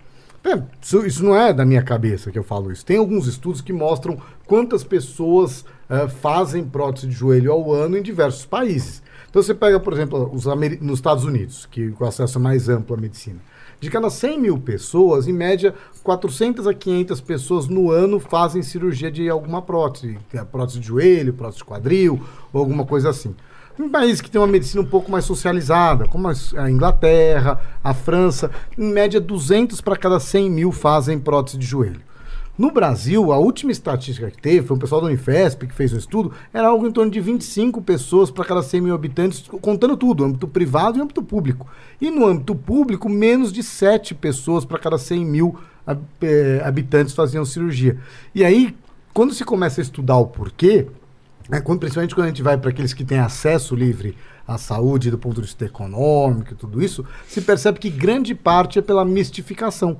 E aí a gente vai estudando a curva que aconteceram nos outros países, o que se percebe é que essa foi uma curva meio quase que logarítmica, foi aumentando muito de uma hora para outra, as pessoas foram percebendo o benefício, um fala, ah, meu vizinho, meu amigo, outro médico sabe, e o negócio foi crescendo. Então, desmistificar os problemas faz parte das funções do médico. Quando a gente falou lá atrás é, do- do- dos pilares da medicina, do ajudar ao próximo e tudo isso, trazer uma informação acurada para a população faz parte dos nossos pilares e é isso que a gente queria trazer eh, quando a gente fala especificamente da prótese aqui, o quão benéfica ela pode ser para E que hoje a gente ganhou mais uma coisa, na verdade. Sabe por quê, Vilela? Porque como a informação está Vamos, vamos mostrar disponível. umas imagens também que a gente não mostrou nenhuma, né? Guia aí o pessoal pra, e vão falando em cima. Fala, fala, música. Qual que É. você quer que mostrar e, e, e vamos falar o que você ia falar. Não, o que eu ia falar é o seguinte, que a gente ganhou uma outra função, que não é só informação, porque hoje a informação está livre. né? A gente ganhou a, a, a, a obrigação de curadoria. Falar para as pessoas o que é e o que não é. Então, uma das coisas muito importantes e que, assim, começa numa discussão ética é confie no seu médico. O seu médico ele não vai fazer aquilo que ele acha, ele vai fazer aquilo que é informá-lo, o que é melhor ser feito no seu caso. Ninguém vai à revelia querer tratar É do que hoje seu a internet também todo mundo tem, vai pesquisar. Na hora vai lá no Google e falar, estou com dor, não sei o quê. É, ou que é eu- câncer ou é não é nada. Né? O Dr. Google é excelente para falar isso. Né? É sempre uma, uma maravilha assim. Então, ah, quando a gente fala para as pessoas em relação a- a- a- ao que é uma cirurgia de prótese, que é a substituição de uma articulação, a gente pe- pede para as pessoas ponderarem o seguinte: o quanto de vida você está deixando para trás porque você tem medo de fazer uma cirurgia simplesmente por medo. Então, é o que o Marco Aurélio falou, é o que o Demange falou em relação às escolhas que são tardias. Quando a pessoa fala, poxa, eu operei agora, devia ter feito antes. Quer dizer, não é porque aquela hora ela devia ter feito antes, porque ela sofreu mais, não. É porque ela fala, poxa, eu deixei de, sei lá, caminhar com a minha esposa, eu fiz uma viagem que eu podia ter, É. que eu podia ter andado. Eu acho que no dia que a gente fez a, a a, a, a inauguração do Instituto da Mobilidade, você contou uma história que foi muito boa, que é a história da sua paciente, né? E que ela fez uma viagem para Disney que ela ficou praticamente apática porque ela estava numa cadeira de rosa, porque ela estava com artrose nos dois joelhos. Aí, de repente, ela faz a cirurgia de artrose, aí ela acompanha a viagem, ela vai em festa de, de, de, de, ah, de formatura. Quer dizer, o quanto está custando para sua vida você ficar parado? Né? Lembra, a gente tem um instituto da mobilidade, não da imobilidade, né? A gente quer que as pessoas elas vivam e viver é exercer-se, exercer-se plenamente é aquilo que é a capacidade que o Demange falou, que é você ter a liberdade para realizar as coisas que você está suposto a realizar como um ser humano, como uma pessoa, como um indivíduo, suas funções sociais, suas funções pessoais, suas funções ah, íntimas, tudo isso entra naquilo que a gente está fazendo. Então é uma conta que ah, a gente fala para o nosso paciente fazer. Presta atenção nisso. Porque você está postergando uma cirurgia. Ah, mas eu ouvi falar que a prótese tem uma duração. E você também. né? Você acha que. E se de repente acontecer alguma coisa e você tiver um problema na sua vida e você durar menos que uma prótese? É. Você já parou para pensar que você desperdiçou todo o tempo à toa, né? Porque você queria tentar fazer do, da, na último momento possível. Tem certas coisas que não valem a pena esperar. Evidentemente que é o paciente que vai, que vai decidir isso para ele quando é o melhor momento. A única coisa que a gente fala é cuidado para você não escolher um momento onde você fazer aquilo que você queria seja tarde demais. Demange falou isso, Marco falou isso, que de repente você tem lá um neto de que estava com 7 anos que vira 14, você já não vai mais pegar no colo de qualquer jeito. Isso aí. Tem E até uma janela de oportunidade clínica que a gente É, entende também. isso. Que é, é, quando a gente fala de janela de oportunidade, o, indivíduo fazer uma cirurgia com 70, 71, 72 é diferente de 80, 81, 82, é diferente de 90, 91, 92. Então, muitas vezes, esse procrastinar, e e eu já vi isso acontecer diversas vezes, da pessoa vai, puxa, não sei, não sei, não sei, de repente no ano seguinte infarta. Aí tem o stent, aí tem que esperar um pouco É, mais, aí o risco clínico muda, a cirurgia muda. Então existe uma janela de oportunidade para aqueles que já estão limitados, obviamente, né? Essa não é uma cirurgia profilática ou de prevenção, longe Sim. disso. Mas para quem já está, Eu acho que isso é, isso é- isso é bem interessante. E, e enquanto eles procuram as imagens lá, e de prótese externa, que é o que é mais visível, é o que mais é falado, e que falam, não sei, que a gente vai ter grandes avanços ainda, né? Que a gente já avançou bastante, mas vai ter muito avanço. Ah, né? acho que o Nicolé esteve aqui. Esteve aqui, e é, falou, acho que mais do que ele, ninguém né? poderia te Total, falar de é. os avanços que a gente pode Mas ter, antes de né? falar, então, o que, que é isso que a gente está vendo aí da- das Bom, próteses externas? Esse, esse daqui é um exemplo de um joelho, né? A gente comentou ali. o- Coisa o- feia, né? É, mas é é só, é só um, Um exemplo pra joelho- gente, pra gente eu mostrar. é. entendendo. a parte de cima é o osso da coxa, que chama fêmur. Fininho amarelo assim, eu achei que era muito maior. É, mas é, o, o joelho de uma pessoa geralmente é um punho cerrado. Tá. assim, ó. Se olhar o tamanho dele, Mais do ou menos é mais um ou menos punho. um punho cerrado. Então Tá. tem gente que tem um joelho grande, tem gente que tem joelho Não, meu punho menor, é pequeno, né? meu punho é muito pequeno, olha aqui. É, eu tenho um joelhinho, é. É o meu joelhinho aqui. Deixa eu ver aqui, eu também não tenho um joelho muito O grande. que, que era isso aqui? Super Gêmeos ativar, não é? No formato de uma, garça gigante. Mas o outro, se, o outro virava só as coisas de água, né? Um balde de água. Aquele azul na imagem é o exemplo da cartilagem. Ah, é o azul é cartilagem. E aquele, aquele meio transparente no meio é como se fosse um menisco. Que todo mundo fala, mas o que que é um menisco? É Menisco isso? É como se fosse uma borracha. Sabe o coxinho de borracha de uma Sei, sei. suspensão? É como se fosse isso no meio do joelho. E é isso que às vezes vai se machucando. Por vai, que, que eu tive que tirar um pedaço do, da, do, do menisco? É, aí falar do, do seu sem, sem ver seu Não, mas, é mas, mas por que precisa tirar e. e- Não, e- depende. Se ele machucou a ponto de você não poder costurar, Aí tá tem- tão machucado nesse nível há tanto tempo, ou, ou, ou dependendo do lugar que ele tá, você tem que recortar. É mesmo? E aí, é claro que quanto menos você te recortar, melhor. Tá. Então, sempre que você puder costurar Porque senão tem que dá desgaste, pra costurar, você, você manteve mais dele. Mas isso é o exemplo disso. E as bordas que a gente vê os dois lados são os ligamentos. Tá. Porque o que acontece? Quando a pessoa começa a ficar com a perna muito desgastada, eles começam a afrouxar. E aí a pessoa começa a ficar com ele meio bambo. E na hora que a gente vai operar, tem que tratar tudo isso.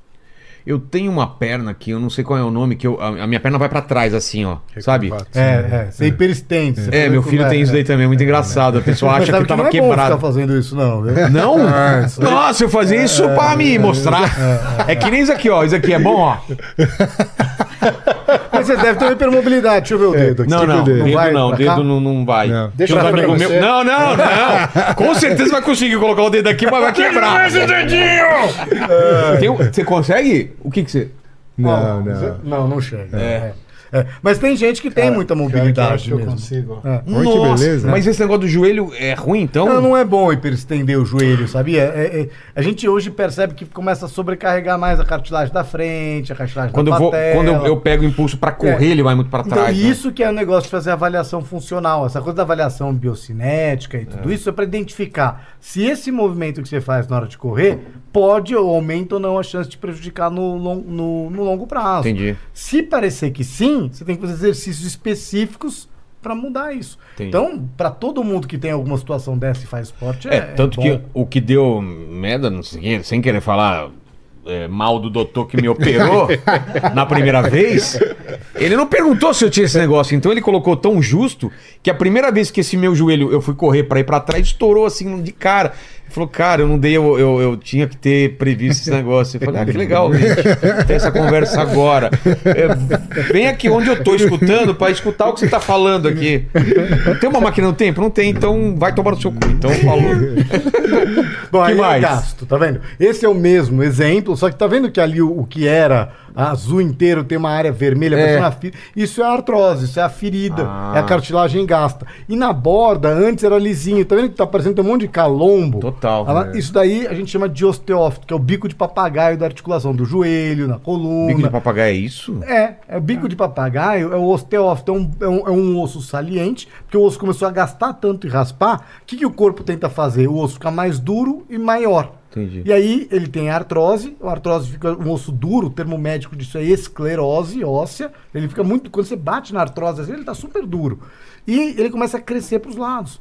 E aí ele começa a limitar o movimento. O que, que a natureza tentava fazer? Já que o osso está gasto e o corpo está doendo, vamos tentar deixar isso tudo meio parado até uma hora que não mexe mais. Nossa. Chama anquilose. E a pessoa não consegue movimentar. Então, a pessoa vai tendo uma artrose do quadril, uma hora o quadril vai diminuindo a capacidade de se mexer. Porque é a natureza tentando fazer aquilo parar para ver se para de doer.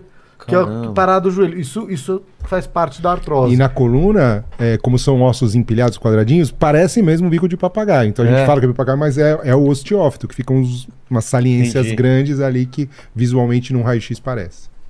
que mais, Paquito? Tem um monte que tem imagem de, da, das cirurgias de. Não, não, pula. Só, só põe uma, aqui uma prótese. A prótese você vai ver uma- um desenho ah, prateado. Aí, esse daí. Isso aqui. Isso daí é um exemplo, ó. Isso daí é um exemplo de um joelho, Joelho trocado. na parte de cima e na parte de baixo. E tá vendo que o que era azul e que tava gasto tá brilhando aí? Como um Pô, metal tá cromado, bonitão, tá falta bonito. só o logo da Nike aí, ó. É, Isso esse- daí, esse é o Parece um da Apple. tênis né? É. da Apple, né? Tem Isso daí é o revestimento da prótese. Ela revestiu a parte de cima e de baixo. E a gente, quando vai fazer por uma prótese de joelho, cada prótese tem a sua técnica de fazer, né? Você tira o tanto de osso que é equivalente aí a 2 até 9 milímetros. Então é como se fosse descascar a laranja Sim. mesmo. E aí você reveste dessa maneira. E aquele branquinho no meio é o polietileno, que é o plástico que está entre os ossos para não desgastar. Eu acho que as principais fotos aí que a gente trouxe disso foi isso. E tem uma prótese, tem uma foto aí depois de um braço robótico. Não sei Eu se quero você- ver cirurgia você também. vê um robô aí? Eu vou colocar com ele. Tá legal, Paquito. A gente precisa de uma prótese no lugar do Paquito aqui. Tem uma prótese de uma Aí, pessoa mas, inteira? ó, Esse é um braço robô. É, isso é um braço ver. robótico, ó. Tá vendo? Ele tá lá dentro da sala de cirurgia e tem um outro aqui ah, pra fora. E esse tipo de braço entendendo. robótico. E- e- Esse braço tá dentro da sala de cirurgia? Não, não, aqui eu tirei uma foto dele do lado de fora da Ah, sala, tá. só É. pra mostrar e ali a, a câmera tela no. Ah, fundo. entendi. Tá, aquela, aquela tela que eu te falei que tem umas 80 polegadas de alta definição ali. Perspectiva que a a artística, né? cirurgia e tal. Então a perspectiva meio artística. Tá. Pra foto pra ficar mais bonito, né? Claro. aparecer uma foto. Mas esse braço, a gente regula milímetro a milímetro Ele é muito o jeito que você quer preciso. fazer a cirurgia. Ou de meio e meio grau. Então você consegue, aí você mede antes, analisa cada paciente de uma maneira personalizada. Aí a parte mais importante, ainda puxando a sardinha pra gente, ainda é o cirurgião. né? é o cirurgião, depois o tipo de implante e depois o braço robótico. Ah, tá. Tá? Mas nesse pilar, o que, que o braço robótico permite? Ao cirurgião fazer um ajuste fino. Ele, ele- ele- é igual. a- quando o pessoal fala o que, que é um ajuste fino, era igual a coisa do canal da TV que tava meio fora, você poder fazer um ajuste menor para a imagem ficar melhor. A gente consegue ajustar o ângulo do jeito mais perfeito, Entendi. ajustar a tensão.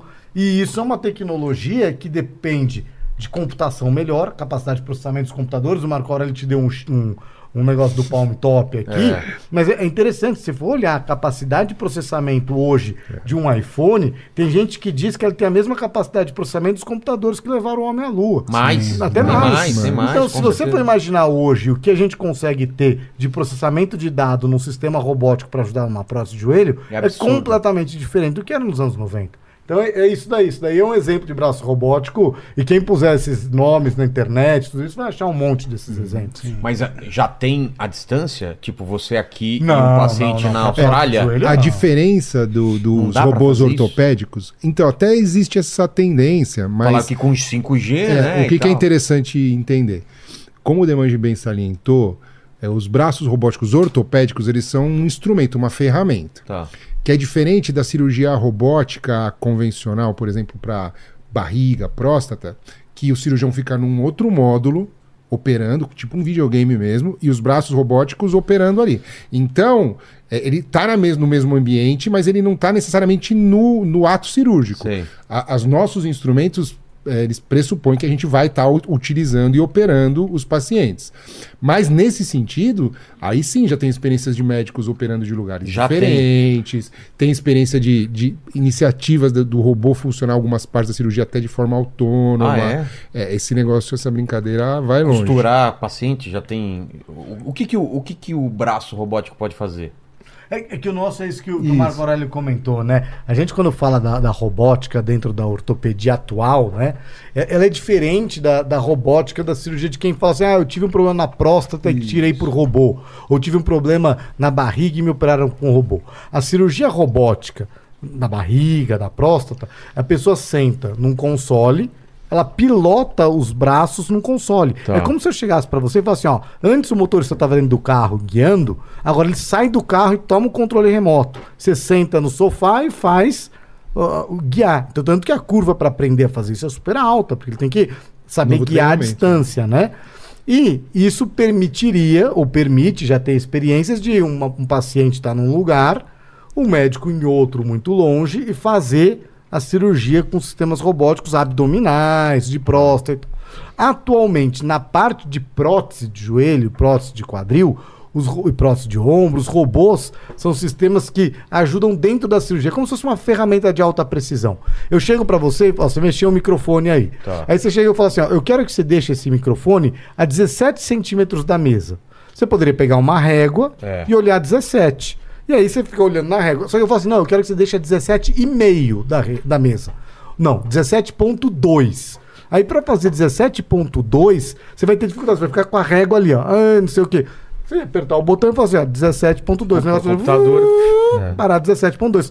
Você deixou inclinado quanto isso? 45 graus? Olha, eu Eu vou te olhômetro. devendo, é. Devendo, é. Eu sei que você tá devendo. Mas imagina que eu chego pra você e falo assim, ó.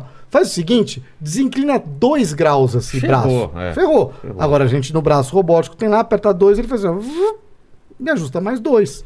Então, isso que traz essa precisão. Só que depois disso feito, a cirurgia em si, quem faz é o cirurgião. Não, não, não dá pra gente fazer um, um exercício de futurologia hoje, de ter uma cirurgia totalmente é, com robôs, programada. Ah, que dá, dá, né? Dá Acho pra que do mesmo jeito, que a gente, imaginar do jeito que... que- a gente imagina que você vai entrar num carro, sentar no banco de trás e falar assim, ó, me leva pra Araras, ele vai, vai fazer tudo, vai fazer a baliza, você vai ficar dormindo. É, ouvindo isso música, já existe em alguns lugares. Sim. Mas, por exemplo, não existe ainda uma experiência mais avançada de uma cirurgia.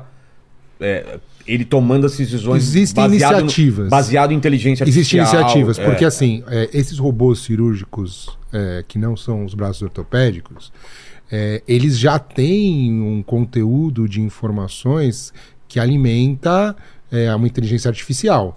Então, algumas evoluções do robô, em alguns determinados pontos da cirurgia, ele já fala assim, ó, neste ponto, X% dos cirurgiões tomaram essa decisão Tá. nesse ponto X%, não. que é uma iniciativa pré-automação. Porque você imagina o seguinte: se eu pegar um exame, você tem, Deus me livre, um tumor na próstata. Eu pego esse exame, uma ressonância, tudo, subo isso. Eu tive que fazer uma cirurgia na uretra porque minha próstata estava um pouco grande Sim. e eu tava com dificuldade de urinar e os caras fizeram aqui, não nem Isso. sei como, aquele que entra e raspa, né? Que é um absurdo. RTU. Isso, é, o cara chegou pra mim e falou: vou entrar com uma antena, uma câmera e, um, e, uma, e uma lâmina dentro do seu pênis. Eu falei. Oi? Tá, oi? Irmão, o que, que eu te fiz, cara? Por que, que a gente tá tendo essa conversa assim? Você trabalha pra telhar norte? Qual que é? Você vai colocar um cano de metal no meu peito? Pra quê, cara? Eu achei que ia usar um exemplo ruim, você já tá. Nossa, já tá- não, tá horrível, beleza. horrível, Já tá- cara, horrível. Já tá magoado. Tô magoado Mas o isso. fato é que assim, eu que tá sensibilizado. O fato é que se eu puser essas E informações. hoje em dia, eu tenho, eu, eu gozo pra dentro, não sai nada. É, ah, minha mulher fala, eu quero leitinho, eu tenho que ir na padaria comprar Yakult pra jogar nela, porque não sai nada. Sai pra dentro, porque o médico falou que agora não sai. Ele corta o negócio e faz assim, ó. Fica com propaganda de cabelo da L'Oreal, né? Entendeu? Só sai vento. Obrigado, tá? Já, Ai. Tá revoltado, O já é falei grande, tudo agora. pronto. Que É, é o. É o Ah, nem sei. né? Mas beleza. Se abriu, se abriu, se abriu. Desabafou. Pronto, já, desabafou, já desabafou. saiu de mim. saiu, não. Liga o ar-condicionado pouco. eu quero. Mas ó, agora mais do que nunca eu espero que você não precise. Do quê? Mas se você precisar fazer essa cirurgia de Não, o cara tirar a falou que vai próstata. o Não, cara eu tô falou que dando vai- outro exemplo. Não, mas ele falou que vou ter que fazer de novo depois que vai fechando com o tempo. Que Ih, tem mas que aí fazer então ele depois dos gostou de 10 anos. você, então. É, então, cara. o, Dr. Wilson, eu lembro dele até hoje, Dr. Wilson. É. Eu pego essas informações, jogo num software, o software lê o que é o tumor. Ele sabe o que é, espacialmente. E a gente correlaciona ele, isso. Ele diferencia o tumor do que não é tumor. Isso. E aí, o braço robótico é possível que no futuro, e tem algumas iniciativas muito iniciais, que ele, com essa base de informação, ele possa movimentar espontaneamente os braços cirúrgicos para fazer essa cirurgia sem atuação humana. Então, assim, nesse exercício de futurologia, É, é, a coisa pode ir muito longe. É, o que estão falando que os avanços que vão ser sentidos mais rapidamente é, é a inteligência artificial, é, artificial em diagnóstico, né? Sim. Desse banco ser alimentado absurdamente. Porque E- tudo que depende de análise Desculpa, A não dá pra é- gente, a gente é É, fichinha, não dá pra superar. um banco de não dados dá pra do- do- superar. de- né? E a gente vê isso mais, assim, tem vários exercícios. A gente teve uma época uma proximidade muito grande com o projeto da IBM, né, que era o, o Watson, né, a inteligência artificial dele, É. e é assustadora a capacidade de análise de exames. Porque uma coisa que as pessoas às vezes não se dão conta é que um diagnóstico, por exemplo, eu olho uma ressonância aqui, Certo. falo, olha, isso aqui é um tumor, parece que é maligno tal, isso tá na base de dados do radiologista que está acostumado É. a ver imagens, imagens, imagens. E ele é tão melhor quanto mais experiência e mais memória visual ele tem das coisas que ele viu. Só que contra uma base de dados, um É. banco, esse exercício, não tem Com mente milhares humana. e que- milhares de, de, de não tem mente né? humana. Então, assim, é, é um dos avanços que tem muito impacto, sem dúvida nenhuma, né? E a conexão disso com a nossa prática, por exemplo, numa escala menor, o Demange já citou isso. Hoje, quando a gente vai para uma cirurgia, eu tenho muito mais informação do que você é do ponto de vista anatômico, do que você é do ponto de vista estrutural.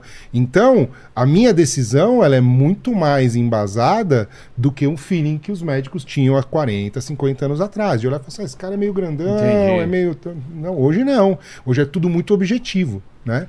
Então a gente com certeza entrega resultados melhores. Vamos, vamos para umas perguntas aí para ver o que o pessoal quer saber. E o que, que é essa foto aí? Eu não sei se Paquito você está colocando pro pessoal. É um outro braço? É, isso é um, é um zoom É a de um- pontinha do braço. umas pontinhas Ah, tá. de um braço robótico. Tá mas só pra- desgastando alguma É coisa? só pra mostrar que ele, ele pode te colocar com precisão, marcando a área que você precisa desbastar. Tá. Ó, a Silvia Santos, ela fez uma pergunta. Ah, aqui. não, não, não, não.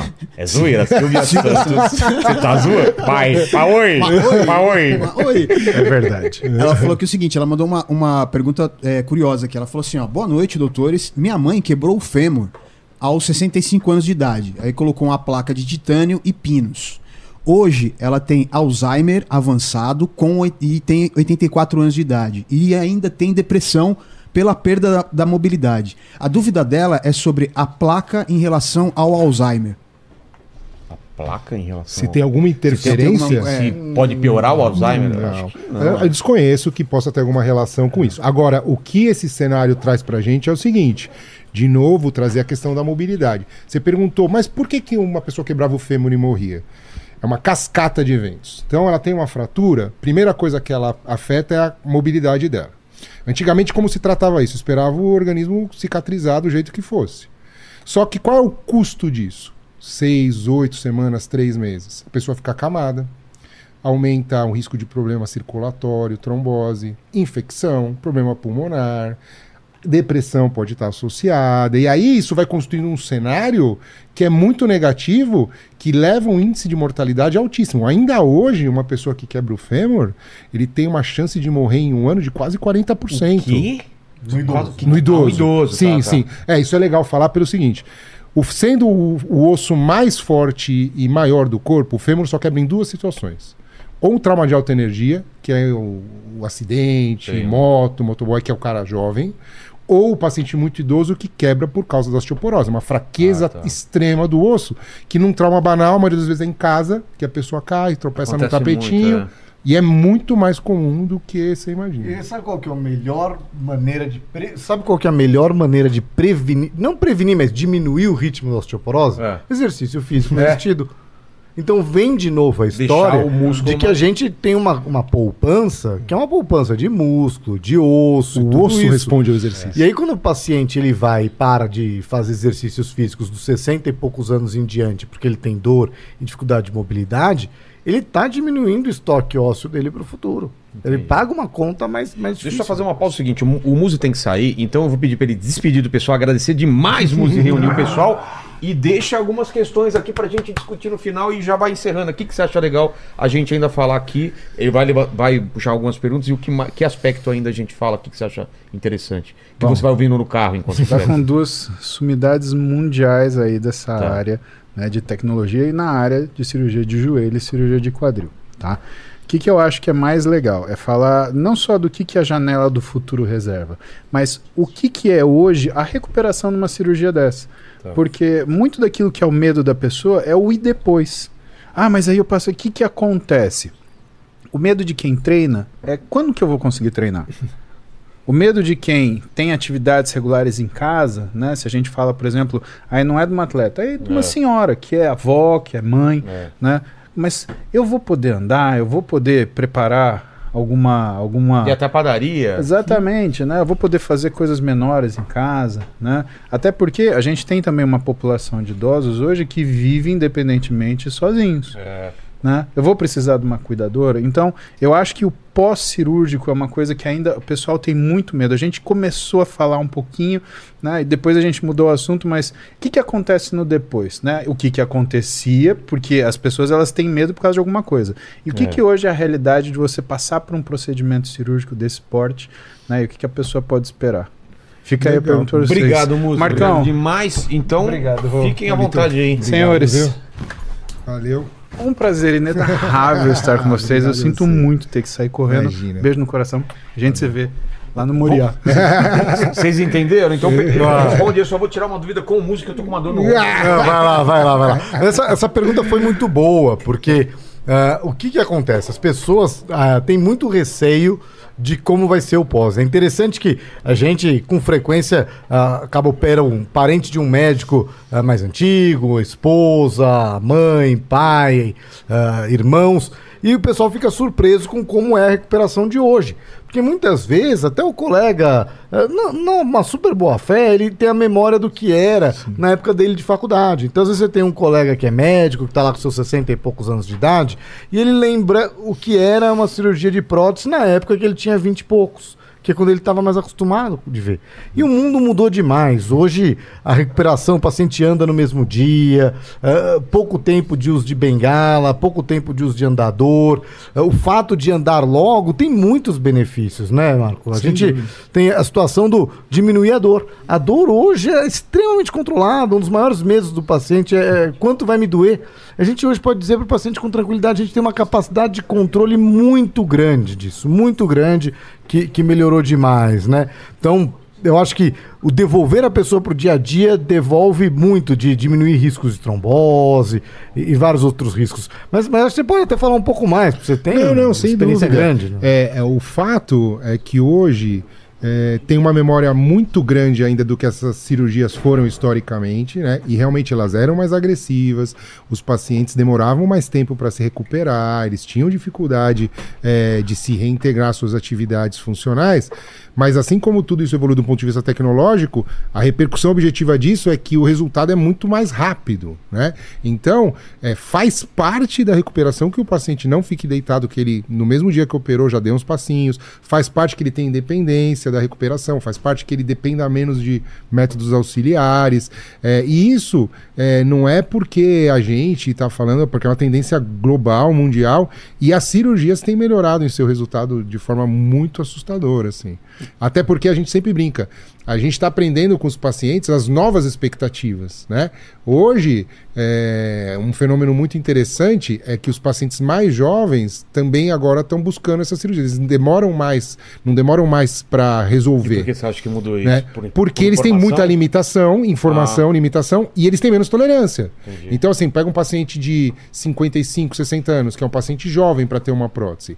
Ele está limitado numa fase de vida muito ativa, que é o que o Demange falou. Hoje, a paciente padrão da gente aí, uma sessentona, ela é uma mulher extremamente cuidada, ativa, É. que faz o seu beat tênis, que faz um negócio, e que se rompeu uma lesão do ligamento Demange e falar, não, não vou é. operar que você tem 60 anos, ela sai lá e nunca mais volta. Né? Ela Porque até a turma dela, né? Exatamente, ela mantém hoje um ritmo de atividade, um ritmo social e, e físico muito diferente de 20, 30 anos atrás. Então esses pacientes eles buscam soluções e eles querem ficar bem. Tá. É, e a gente tem cada vez mais oferecido soluções compatíveis com as expectativas das pessoas. Manda, Lenis. Ó, a Talita Gomes, ela mandou o seguinte aqui, ó. Tenho 34 anos e acabei de fazer uma artroplastia total de quadril e conheci muitos jovens com esse problema. Percebi que está mais frequente esse problema. Tem algum estudo sobre é, o porquê está aumentando? Que que- artroplastia é o nome técnico da prótese de quadril. Essa Ah, é exatamente tá, essa tá. cirurgia. Né? A gente, ela provavelmente teve um problema, jovem. A causa mais comum da gente precisar dessa cirurgia, fazer essa cirurgia em jovens, é uma doença que chama osteonecrose. É um pedacinho do osso da cabeça do fêmur que morre por problema circulatório. Um osso pode morrer? Pode morrer, a gente chama de infarto ósseo.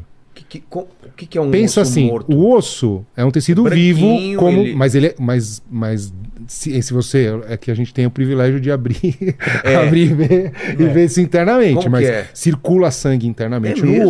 osso, ele é um organismo vivo, Olha né? só. Células, assim como ele brincou tem- com os tem aquela imagem condrócitos. de ver o esqueleto, Não, né? é, aquilo é, é inerte, né? Mas assim, ele é vivo, ele circula, ele sangra. Então, é, ele depende de sangue e oxigênio para uma saúde boa.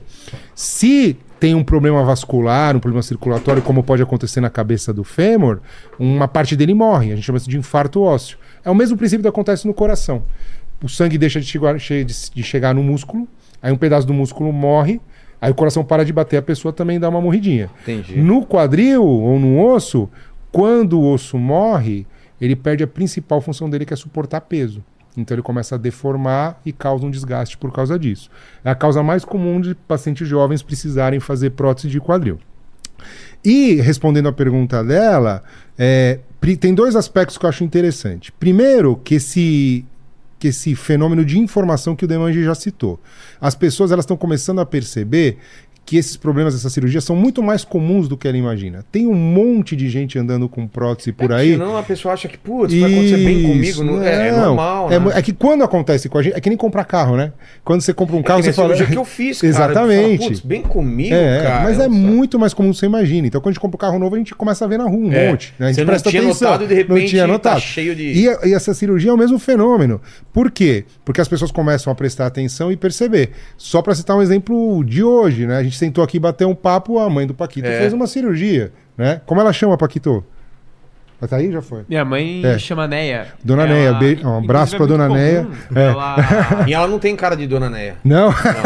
Não, eu ia falar até que, inclusive, é muito comum ela estacionar na vaga de deficiente É. e vir uma galera reclamar, tipo, Sim, ah, que você tá não é que você tá usando salto, que não sei o quê, Uhum. mas aí ela só mostra o, cartãozinho assim, escrito, ó, sou deficiente. Porque não tem nada a ver usar salto, né? Depois que faz a Lógico. cirurgia, pode ter vida A ideia é ter vida normal. Ah, que legal. mas ela tem uma articulação artificial. Então, esse é um Olha direito só. que ela tem por causa disso. Mas o que a gente entrega em termos de função é uma vida normal. Né? Então, é, cada vez Eu mais posso essa informação. parar na vaga porque não sai meu negocinho. né? Podemos pleitear, né? e aí Podemos eu vou ter plei- que provar pras pessoas. Fala, espera só um pouquinho. que eu vou te mostrar que não sai nada aqui, cara. Ai, ai, Fala aí, história é boa. Ó, é o seguinte, o Vladimir mandou aqui uma pergunta. Ele falou assim: ó, gostaria de saber sobre a lesão ou a dor no nervo ciático. Quais as principais causas? É, porque ele falou assim que ele conhece muita gente que sofre desse Putz, problema. pra caramba, né? Tem, é. O, o que que é- onde é o nervo Então, ciático? é, é, o nervo ciático é um nervo que quando a gente para entender o nervo, né? O nervo é igual a fiação. Então a gente Tá. tem que dividir o corpo didaticamente em canos, que seriam os vasos, as artérias e, e os canos que puxam de volta, que são as veias, que é como se fosse ralo e tudo isso. Os músculos é o que faz a gente dobrar. Os tendões funcionam igual a ponta do músculo, que são cordas. E os nervos é a fiação elétrica do corpo em que a central é o cérebro, o lugar que distribui é a medula espinal, que é quando a pessoa tem uma lesão, ela fica paraplégica ou tetraplégica, e os nervos estão nessa volta. Uma parte das fiações que saem para ir para as pernas, chamado plexo lombosacro, que saem da coluna, eles juntam em alguns nervos e o principal e maior deles é o nervo ciático que juntam raízes que vão do, de L2, L3, L4, enfim, S1 é, é toda essa parte que juntou. E ele passa perto da região glútea, na nádega, e vem por trás aqui da coxa e vai descendo.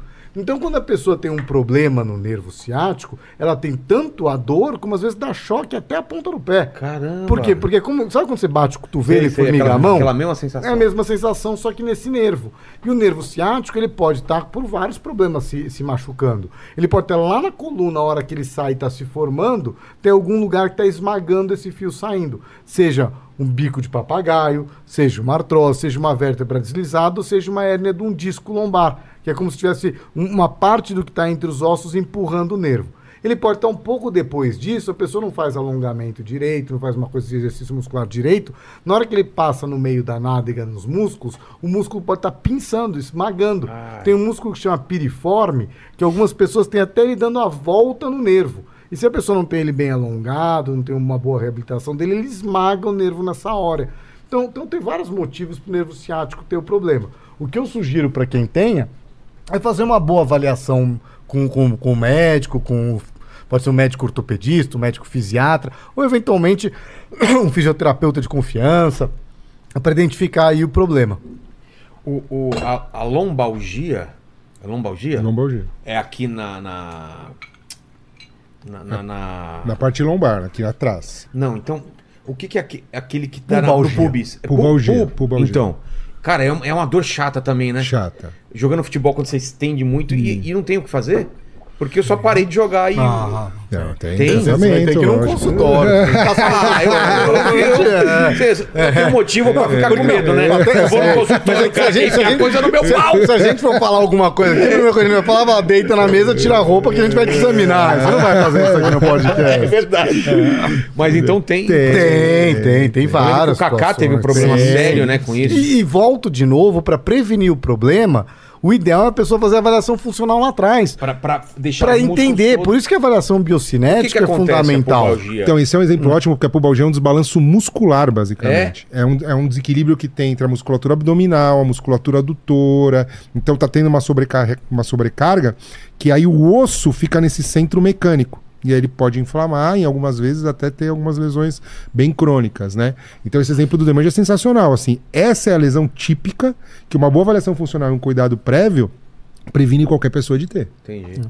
Epicondilite do tenista, a mesma coisa. Sabe aquela que o cara joga tênis e dói o cotovelo? Sei. Também tem várias coisas que são preveníveis. E aí é, é- é muito interessante quando a gente fala de dor musculoesquelética, tem aquela dor que é do tendão, que é essa que você falou, que é a pubalgia, epicondilite. Tem aquela dor que é da articulação, que- que é do osso. Tem aquela dor de outras estruturas que são do disco, do menisco. Então é importante a pessoa, obviamente, ir atrás de fazer um bom diagnóstico do porquê que está doendo o quadril, o ombro, o joelho.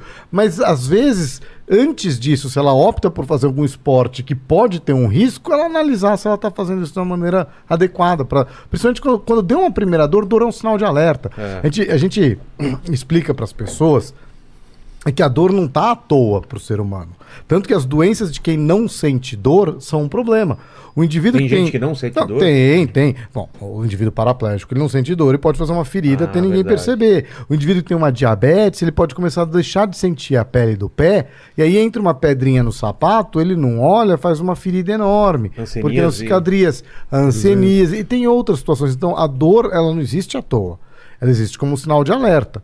O que acontece é depois que você já sabe que você tem o problema, que você já entendeu que ele está ali, e aí continuar doendo, vou- aí não tem sentido. Aí é um problema. Aí a gente trata a dor, ou inibe a dor, porque como você já fala assim, ó, eu sei que tá, tá, tá muito quente aqui a sala, aí fica aquele apito, pá, pá, fala, É. bom, chega, já percebi, posso desligar o apito. Mas antes disso acontecer, é importante que tenha o apito. A dor a gente entende dessa maneira. E ela tem que ser um sinal de alerta para todo tipo de situação. Entendi. Fala, Lenis. O- Você faz que esporte, Leni? Hoje em dia, seja sincero, o esporte que você faz. Cara, hoje em dia eu toco violão. É, Isso é bom, Que né? tipo de, de problema pode ter? Olha, se ele Vamos toca pra músicos. valer, É. pode ter uma sobrecarga de Tendinite? tendão, tendinite. Já teve? Eu, eu, eu tô com. é, por causa da bateria, eu tive tendinite no ombro. É mesmo de pá. É. Você era um cara meio. É, eu era meio violento, assim. Fala, Paquito. Eu já tive no dedo, cara, de tanto quem tocar. per- eu não perguntei nada. Tocar o quê, Paquito? Não, tocar guitarra e baixo. Guitarra, No exatamente. dedo, É, velho. no começo da pandemia eu tava treinando 12 horas por dia, por aí. aí eu... Ah, para. 12 horas. Eu não imagino você treinando 12 É, não tinha nada pra horas. fazer, né? Era desempregado, tava É. da pandemia. Vou né? ficar Vou tocando. estudar 12 horas por dia. Mas estamos falando de guitarra mesmo, né? É, guitarra Tocando guitarra mesmo, né? Principalmente Então- baixo. Tá bom, tá bom. É baixo, então bem, beleza. Fala, Lene. Ó, o Marco Luiz, ele mandou o seguinte aqui, ó. Eu tenho 32 anos, devido a uma fratura de fíbula, já realizei duas cirurgias para unir o sindesmose. Sindesmose. É isso mesmo? Sindesmose. Sim, É, é o que tá, é uma membrana entre os dois ossos. É. Sim, desmose. Aí ele falou assim: ó, a última foi há 10 anos. Hoje ainda tenho muita limitação no dorso, eh, na- no dorso flexão. Dá para melhorar isso?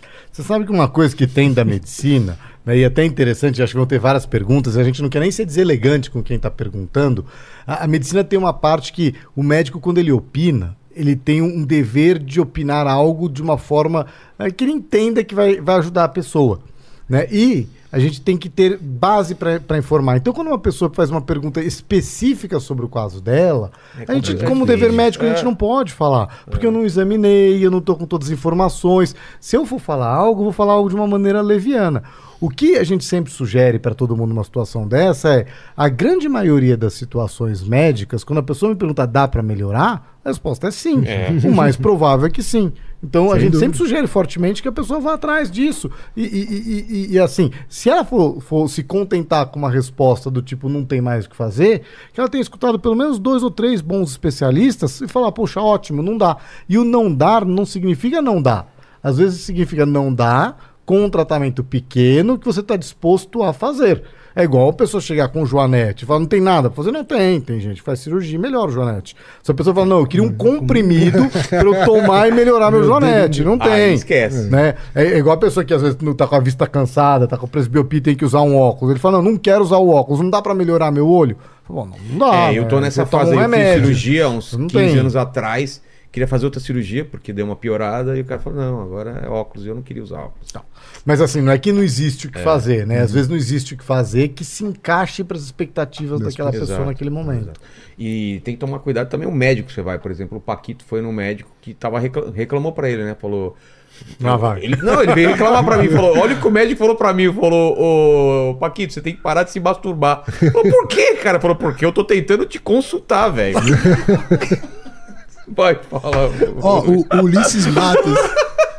Ulisses Matos mandou uma pergunta aqui, mandou um comentário aqui que eu achei- até achei que era pegadinha, mas depois eu fui dar uma olhada e realmente existe esse termo. Ele falou aqui o seguinte, ó. Falem sobre a ruptura do tendão superespinhal do manquito rotador. Nossa, velho. É, ele usou vários termos técnicos, a gente vai ter que traduzir para o É, pessoal, é né? Então vamos lá, ele tá falando do ombro, para começar. né? Na volta do ombro, o ombro ele é como se fosse uma bola num prato.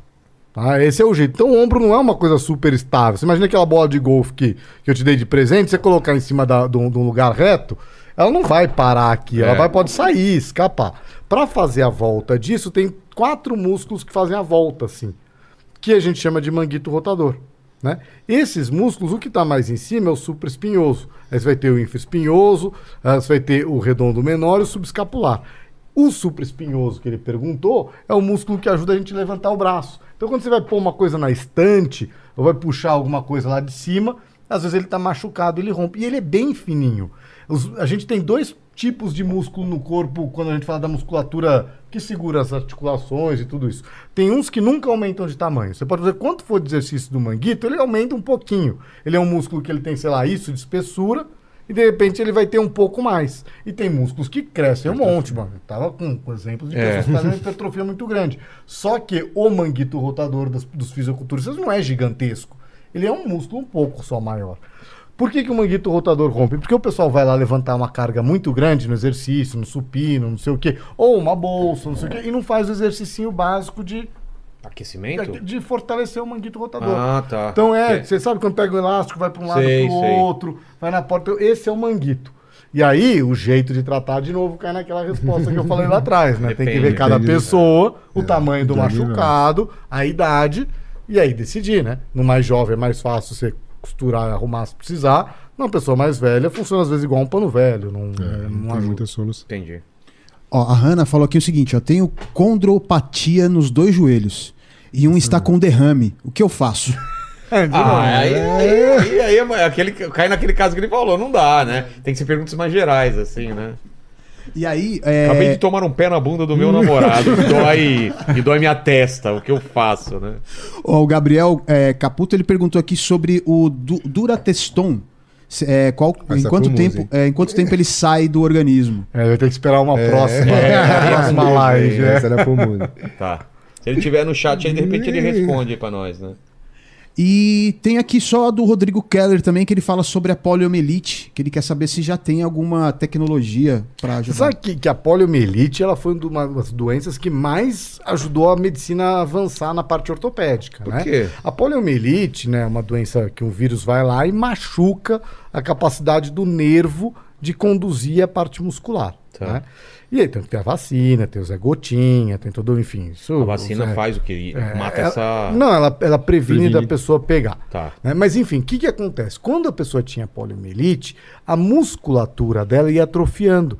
Ia ficando. Aquele exemplo de. Tem até desenhos egípcios com o pé esticado, segurando um cajado, são pessoas com poliomielite. Ah, tá. E a gente até tem uma relação muito interessante, nós dois, com a história da poliomielite, porque um, o hospital onde a gente fez a residência médica, que é o Instituto de Ortopedia e Traumatologia do Hospital das Clínicas, que aliás agora em julho vai fazer 70 anos o prédio.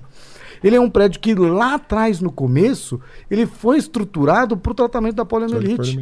Pro- ele foi doado, inclusive, à, Universidade de São Paulo, Hospital das Clínicas, porque o Godoy Moreira lá atrás tratou um, um paciente com poliomielite, filho de um político importante, está até no, no, no site do- do- da Universidade de São Paulo essa explicação, e ele propiciou formar o, o prédio. E uma parte do, do prédio importante tinha um, um equipamento chamado pneu, eh, pulmão de aço. Era para a pessoa, ela ia deixando de respirar e ela tinha que ficar dentro de um respirador, ficava ajudando os músculos que mexem a caixa torácica a se, a se mexer. Então, assim, enfim, para a poliomielite em si, nos avanços, o maior avanço foi a vacina. Na campanha do Zé Gotinha, todo mundo já ouviu falar. Isso foi o maior avanço histórico, que, tanto que raramente hoje você vê uma pessoa com uma poliomielite nova. O que existem são as pessoas que tiveram poliomielite lá atrás e hoje têm os problemas da poliomielite. Uma musculatura muito fraca ou algo nesse sentido. Onde que está o avanço nosso? As técnicas de eventualmente fazer algum tipo de procedimento para ajudar vem melhorando. né? Então, a- acho que a capacidade de devolver para a pessoa um caminhar melhor melhorou com joelheiras, com órteses, com procedimentos cirúrgicos, com, com várias coisas nesse sentido. Mas é, é- é- é ainda uma situação que a gente não tem uma cura completa de dar um remédio, voltar lá atrás, o músculo voltar a se ativar. Isso, infelizmente, não. Fala, Lê. Ó, acabou de pingar uma pergunta aqui do Washington. Ele, fala que ele, ele falou aqui que ele sofreu uma lesão é, é, hack, hack medular é, C5 e C6. Aí ele tá perguntando se tem alguma novidade no tratamento de lesão medular. Que esse é um dos maiores desafios da É, né? medicina Sim, atual, né? né? É, o, o- o trauma hack medular, de novo a gente falou dos nervos, tem o cérebro, que é a CPU, a medula espinal, que vai distribuir tudo. A gente dá nomes para as vértebras com, com letras C de cervical, cervical tudo está no pescoço, T das torácicas, L lombares e S sacrais. Quando ele falou a C5, C5 E C6, né? C5, C6, ele está aqui entre a quinta e a sexta vértebra cervical. A musculatura que mexe no braço, mexe na perna, mexe tudo daqui para baixo.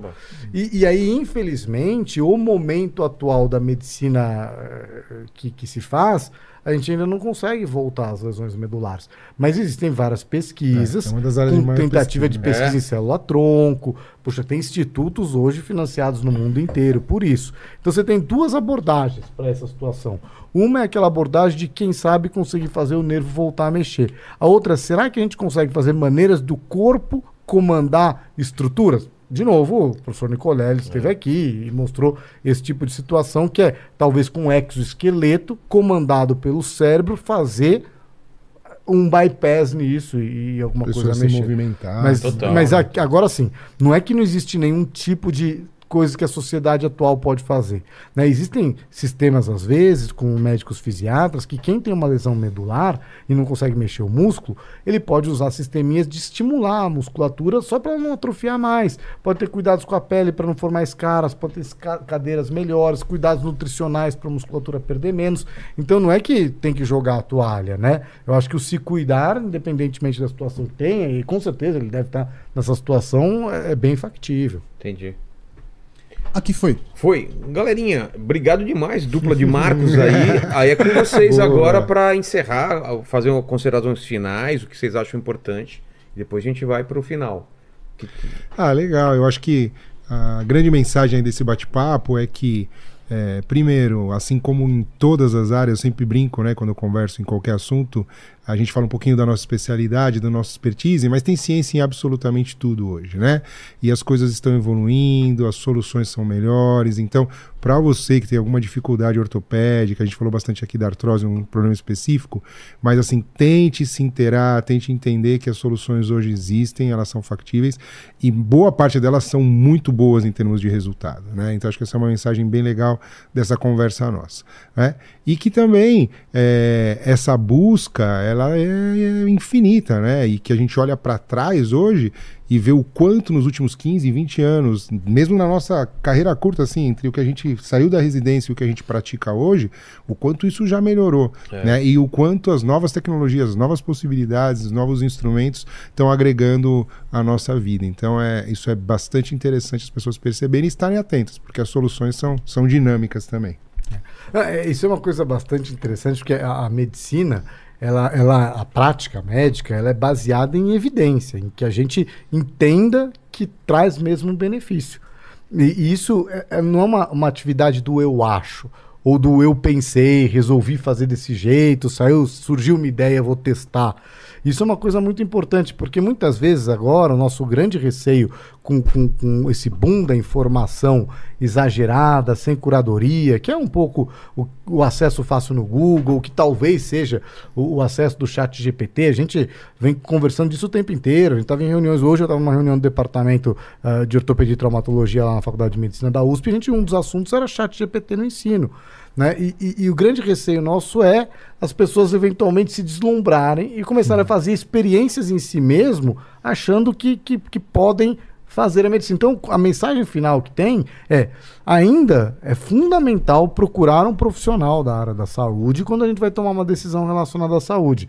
E, e- e que a medicina ela é baseada em evidência, e o fato de você saber uma informação não o torna médico. Bom, a gente viu isso no momento do Covid, né? O Covid teve aquela brincadeira que todo mundo virou médico. Então, acho que a gente agradece muito a oportunidade de estar trazendo aqui a informação para o público.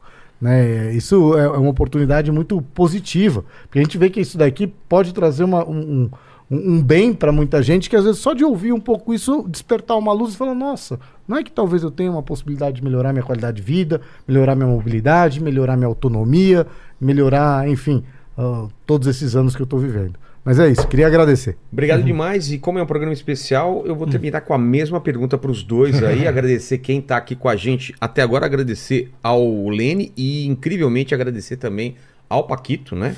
Porque a gente tem que fazer isso por Você educação. tá me agradecendo cada vez mais, né, cara? É, cara, é um, é um exercício que eu estou fazendo que me pediram. gratidão, de Eu te gratidão. agradeceria se você me desse um aumento. É. E agradecer principalmente também a nossa patrocinadora Insider, né? Que está aqui, vocês ganharam o conjuntinho de vocês aí. 12% de desconto em todo o site da Insider, que é só usar nosso cupom Inteligência12. Então, obrigado demais, obrigado a todo mundo. E agora fica com vocês. Eu gostaria que vocês completassem a frase do jeito que vocês quisessem, que a medicina do futuro vai fazer. E aí você. Ou vai, e aí vocês completam. Eu acho que vai fazer que todos vivam muito mais tempo do que a gente imagina, com muito mais qualidade de vida, aproveitando a vida em Porque não si. adianta viver mais também, viver ruim, né? É ruim. E eu acho também que complementando isso, a medicina, é, isso foi um insight que a gente teve também na, numa conversa assim recente, que ela está entregando, ainda que mais tecnológica, ainda que mais é, complexa, assim, do ponto de vista é, formal e funcional do que a gente faz, ela está entregando um cuidado mais individual e mais personalizado. As pessoas elas vão ter mais acesso às possibilidades, elas vão entender cada vez mais eh, todas as possibilidades de se reinserir, de se, de se melhorar seu desempenho. E no final, é, é essa previsão realmente do Marco Demange, que é uma qualidade de vida melhor, uma longevidade mais, mais eh, confortável e, e de, de usufruto, né? de, de realmente benefício para o futuro. Total. Então você tá em casa, não coloque um caninho dentro do seu pipi, que dói, tá bom? É... Essa mensagem final é muito boa. É, muito, muito boa. Lene, é contigo aí. E depois quero ver se o Paquito prestou atenção no papo aí, hein? É isso aí, torne-se membro, se inscreva no canal, curta esse vídeo, dá like né, no vídeo e ativa o sininho para receber as notificações aí de quando as lives começam. Exato. E Paquito, o que, que o pessoal escreve nos comentários para provar que chegou até o final dessa live? Ó, bora lá. Essa daqui você vai ter que puxar lá no começo do papo, hein? Quem, Ai. quem chegou até aqui, comenta aí pra gente. Carne de porco. Carne de porco, é muito boa. bem. É então, obrigado, pessoal. Fiquem com Deus. Beijo no cotovelo e tchau. Valeu, Insider. Até mais. Yes.